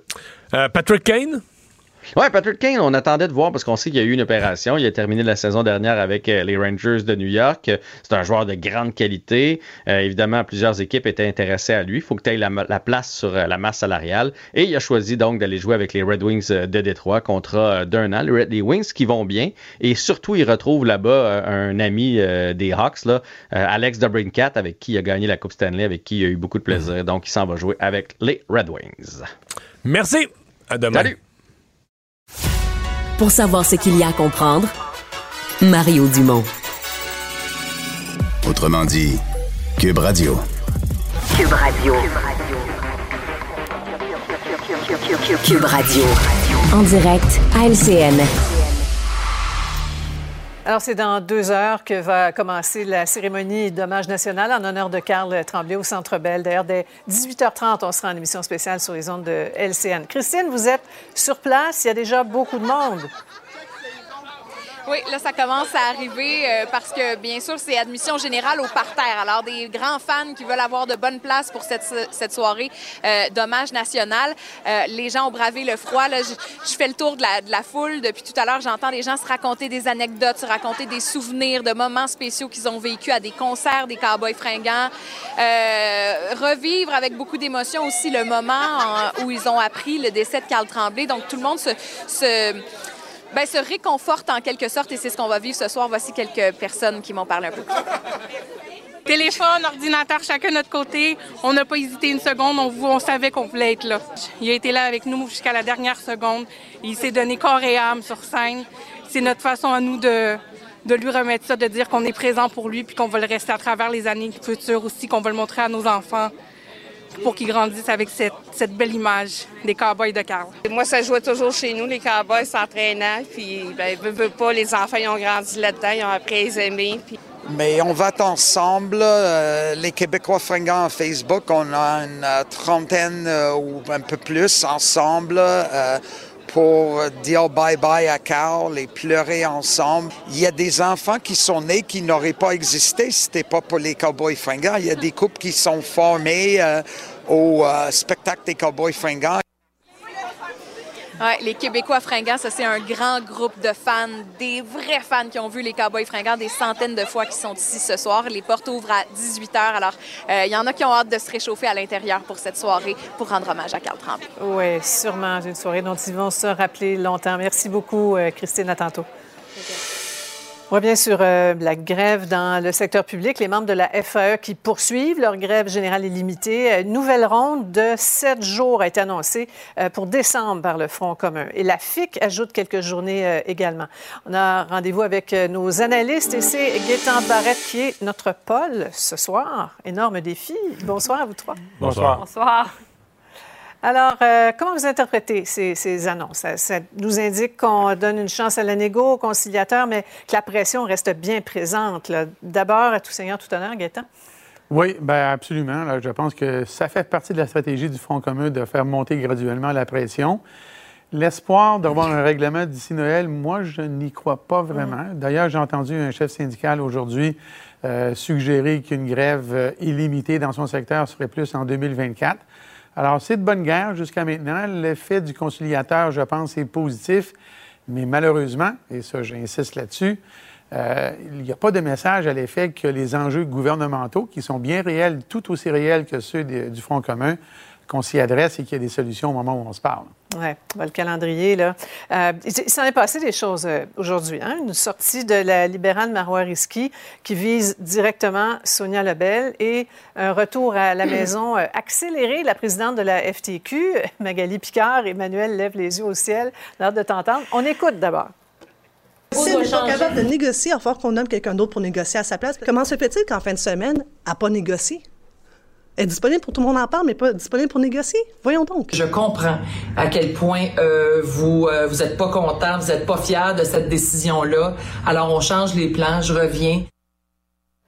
Bon, prenons les choses dans l'ordre. Euh, pensez quoi de la sortie sur Sonia Lebel, qui ne serait plus la femme de la situation? Mario? Ben, c'est de bonne guerre. Marois Risky est, est, habile, mais il n'y a personne au gouvernement qui ferait mieux que, que, Sonia Lebel. Elle a mené ça de main de maître la dernière fois. Et euh, ben, je pense que Gaétan vient de le dire. On peut pas négocier tout seul. Elle a même pas encore eu une contre-offre du côté euh, syndical. Et euh, tu sais, le, le départ de Mme Picard, on commande beaucoup ça comme un geste très, très, très maladroit, ce qui est le cas. Mm. Mais c'est aussi, il faut comprendre ce qu'il y a à comprendre. Ça veut dire que la présidente de la FTQ, elle, dans son fort intérieur, on n'est pas dans une phase intensive de négociation. Elle, elle, mm -hmm. elle s'est dit, moi, je peux partir en masse. On est dans les débuts des balbutiements de la négociation. Si elle avait pensé ouais. qu'il y avait une chance que jeudi, vendredi, on soit dans le gros crunch de négociation, elle serait jamais partie. Fait que moi, j'interprète son départ. Là, elle est revenue mm. à la course juste pour l'image, juste, juste, juste pour l'image. Mm. Mais il n'y a pas de négociation si intensive présentement, euh, ni d'un côté ni de l'autre. Ouais. Ça, il est revenu à toute vitesse, le Gaétan, mais il y avait de la grogne. Ah oui, absolument. Et elle l'a dit elle-même, j'ai entendu une entrevue il y a quelques minutes euh, qu'elle a donnée euh, euh, à certains médias, puis elle l'a dit elle-même, elle revient exclusivement pour l'image. Et elle le dit comme ça. Mm -hmm. et, et, et, ça me rappelle, hein, quand, on va se rappeler, quand... c'est étonnant de la part de la FTQ parce qu'on a eu l'épisode, rappelez-vous, pendant la pandémie, où le docteur Arruda il était dans un congrès sur la santé publique au Maroc et il ne revenait pas. c'est la même chose. Il, a, il me semble qu'on devrait apprendre surtout, pas simplement du passé, mais du passé très, très récent. Ouais. Alors, elle ne devait pas partir. C'est sûr que sur l'image, c'était mauvais, puisqu'elle est le porte-étendard du Front commun. Mm. C'était une erreur de parcours. Ouais. C'est aussi mauvais là, que les Kings, on va dire. Ouais. Euh, faut ben, t'avouer, moi, c'est pardonné, Emmanuel. Comment tu vois ça? Ben oui, je pense qu'elle a réussi euh, elle a réagi rapidement et ça, c'est la règle de base dans une gestion de crise. La réalité, c'est que de l'aveu même des membres du Front commun, oui, ça avance. Mais mm. on avance sur les tables sectorielles, les trucs des enseignants, les trucs euh, de certains corps de métier. La négo n'est pas rendue aux tables centrales là, où les ça. grands leaders syndicaux sont impliqués. Ceci étant dit, une grève, un conflit de travail, c'est aussi une guerre d'image. Mm -hmm. Jusqu'ici, euh, le Front commun avait très bien fait, mais ça, c'est une gaffe mmh. majeure de sa part. Ouais, et, les, et, les, soldats, comme dans n'importe quelle guerre, veulent voir son général, sinon sur le champ de bataille, ouais. pas loin. Là, pas loin. il n'est pas sur le champ de bataille, puis est loin. Mais, mais a, euh, Emmanuel a mis le point que... sur, le, sur le, la chose sensible, c'est que jusqu'à aujourd'hui, les syndicats du secteur public avaient un parcours sans faute. C'est pas pour rien qu'ils ont un -hmm. appui public aussi fort. Là. Ils avaient un parcours sans faute ouais. de messages, de communication. Et, et c'est la première, à mon avis, c'est la première faute grave. C'est la première erreur qu'on répare, là, mais c'est quand même la première. On ne veut pas ouais, s'auto-pelure bananiante. Bref, c'est ça. Et c'est euh, à la veille ou des, des, des, mesures qui vont faire le plus mal à la population aussi. Alors ça, ça peut avoir un effet d'entraînement. D'ici Noël, là, bon, vous, vous, le dites, on ne voit pas beaucoup de chances que ça, ça se règle. Vous avez entendu peut-être Bernard Drinville? Aujourd'hui, on va vous présenter un extrait. On n'a pas eu une contre-offre sérieuse sur les enjeux majeurs de cette négociation-là. Alors, moi, je ne comprends pas trop c'est quoi la stratégie des syndicats? C'est-tu de vouloir faire durer la grève? Pourquoi faire durer la grève? Répondez quoi à ça? Mais là, la stratégie des syndicats, moi, je pense que quand tout ça va être fini, il va falloir avoir une grosse réflexion sur la façon dont euh, les, on mène en général ces négociations-là. Ce qui est clair, mmh. cependant, c'est qu'en ce moment, ceux qui n'ont pas de salaire, qui sont dans la rue, puis qui portent le fardeau le plus lourd de cette grève-là, ce sont les enseignants de la FAE. Et ça, euh, pendant combien de temps ils vont pouvoir le faire, c'est pas si clair que ça. C'est quand même révélateur que la FAE ne veut pas rendre public le taux de participation à ces votes de grève. Et moi, les profs auxquels j'ai parlé me disent qu'on a voté jusqu'à une grève générale illimitée. Personne pensait qu'on commencerait par une grève ouais. générale illimitée. Mm-hmm. Puis il y en a sur les lignes de piquetage devant les écoles qui craignent de devenir les dindons de la farce ouais, de cette affaire-là. Voilà. Et... Après la pause, on revient euh, sur le dépôt du projet de loi par le Bloc québécois concernant euh, les discours haineux. Justin Trudeau s'est montré ouvert là, à considérer certains changements. Restez là. Une autre vision de l'actualité. Cube Radio. On a l'habitude de dire, Alexandre, dans les médias américains, qu'on doit toujours lire avec sourire en coin un article qui commence par A Florida Man, là, un homme de la Floride a fait ceci, cela. Mais là, aujourd'hui, c'est A Florida Woman. Exactement, un cas d'une femme de la Floride, cette fois-ci, qui a fait des phrases qui, font les manchettes. Une trentenaire, Zipporah Abraham, 38 ans, qui euh, quittait un Walmart avec un larcin. Mario, elle tentait de voler de la marchandise, puis semble-t-il que c'était pas la première fois qu'elle se promenait d'un Walmart à un autre. Ça aussi, ça revient, hein, des nouvelles de Walmart volées. Mais c'est un commerce dans lequel mais il s'en commet beaucoup. Et là, cette fois-ci, le dimanche, sa stratégie à Madame Abraham, c'était d'avoir un gros bac de stockage. Tu sais, comme tu peux acheter un gros bac de plastique de rangement pour tes décorations de Noël. Mais elle a pris ça dans le Walmart, puis elle s'est mise à le remplir d'objets là, en toutes sortes pour une valeur de 864 dollars quand même à l'intérieur du bac, puis de s'en aller avec tout ça. Et là, En payant le bac seulement? Est-ce qu'elle a acheté le bac? Je suppose que oui, c'est Ouais. un bac du Walmart. Ouais, de ce qu'on comprend, c'est qu'elle aurait payé le bac, elle serait, aurait tenté pas de partir. Exactement, mais pas ce qu'il y a dedans. Et là, sur des images où on la voit dans ce Walmart de North Miami Beach, ben, on la voit hésiter sur des caméras de surveillance. Elle regarde, elle essaie de trouver le meilleur, la meilleure fenêtre d'opportunité pour tenter de prendre la poudre d'escampette. Mais malheureusement, se fait repérer par un agent de prévention des pertes, là, vraiment un agent de sécurité du magasin, l'intercepte et lui met la main au collet. Et là, il veut, lui, la placer en garde à vue, là, tu sais, comme la maîtriser sur place pour pas qu'elle s'enfuit en attendant l'arrivée des policiers, parce qu'elle est quand même accusée de vol qualifié au troisième degré. Ben là, euh, il demande de retirer ses bijoux, et la madame en question se met à mettre les mains dans ses poches, sort des billets de banque, puis commence à les avaler. Mario, elle essaye de manger des billets de banque. Mais voyons, pourquoi? Là, parce qu'on comprend, c'est des faux billets de banque. On comprend qu'elle Fait que elle payait, dit, si la police arrive, puis on pogne avec j'ai une faux autre accusation qui me. j'ai une autre accusation qui me tombe dessus, fait qu'elle se met à manger, là, tu sais, vraiment pour détruire de la preuve, se met à sagrer dans sa bouche, un après l'autre, des billets.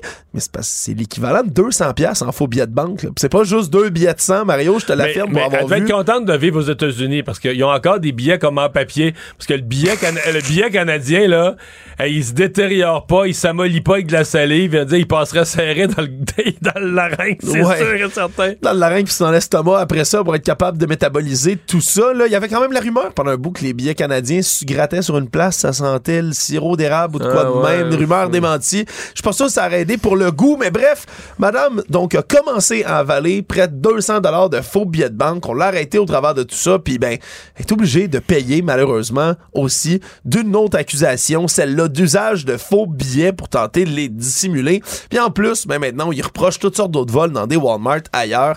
Donc de tenter de dissimuler de la preuve, l'avaler, c'est peut-être pas la meilleure solution, surtout si vous êtes sur des caméras de surveillance. J'espère que dans son bac, elle avait aussi pris du Pepto-Bismol pour faire passer tout ça. Merci, Alexandre.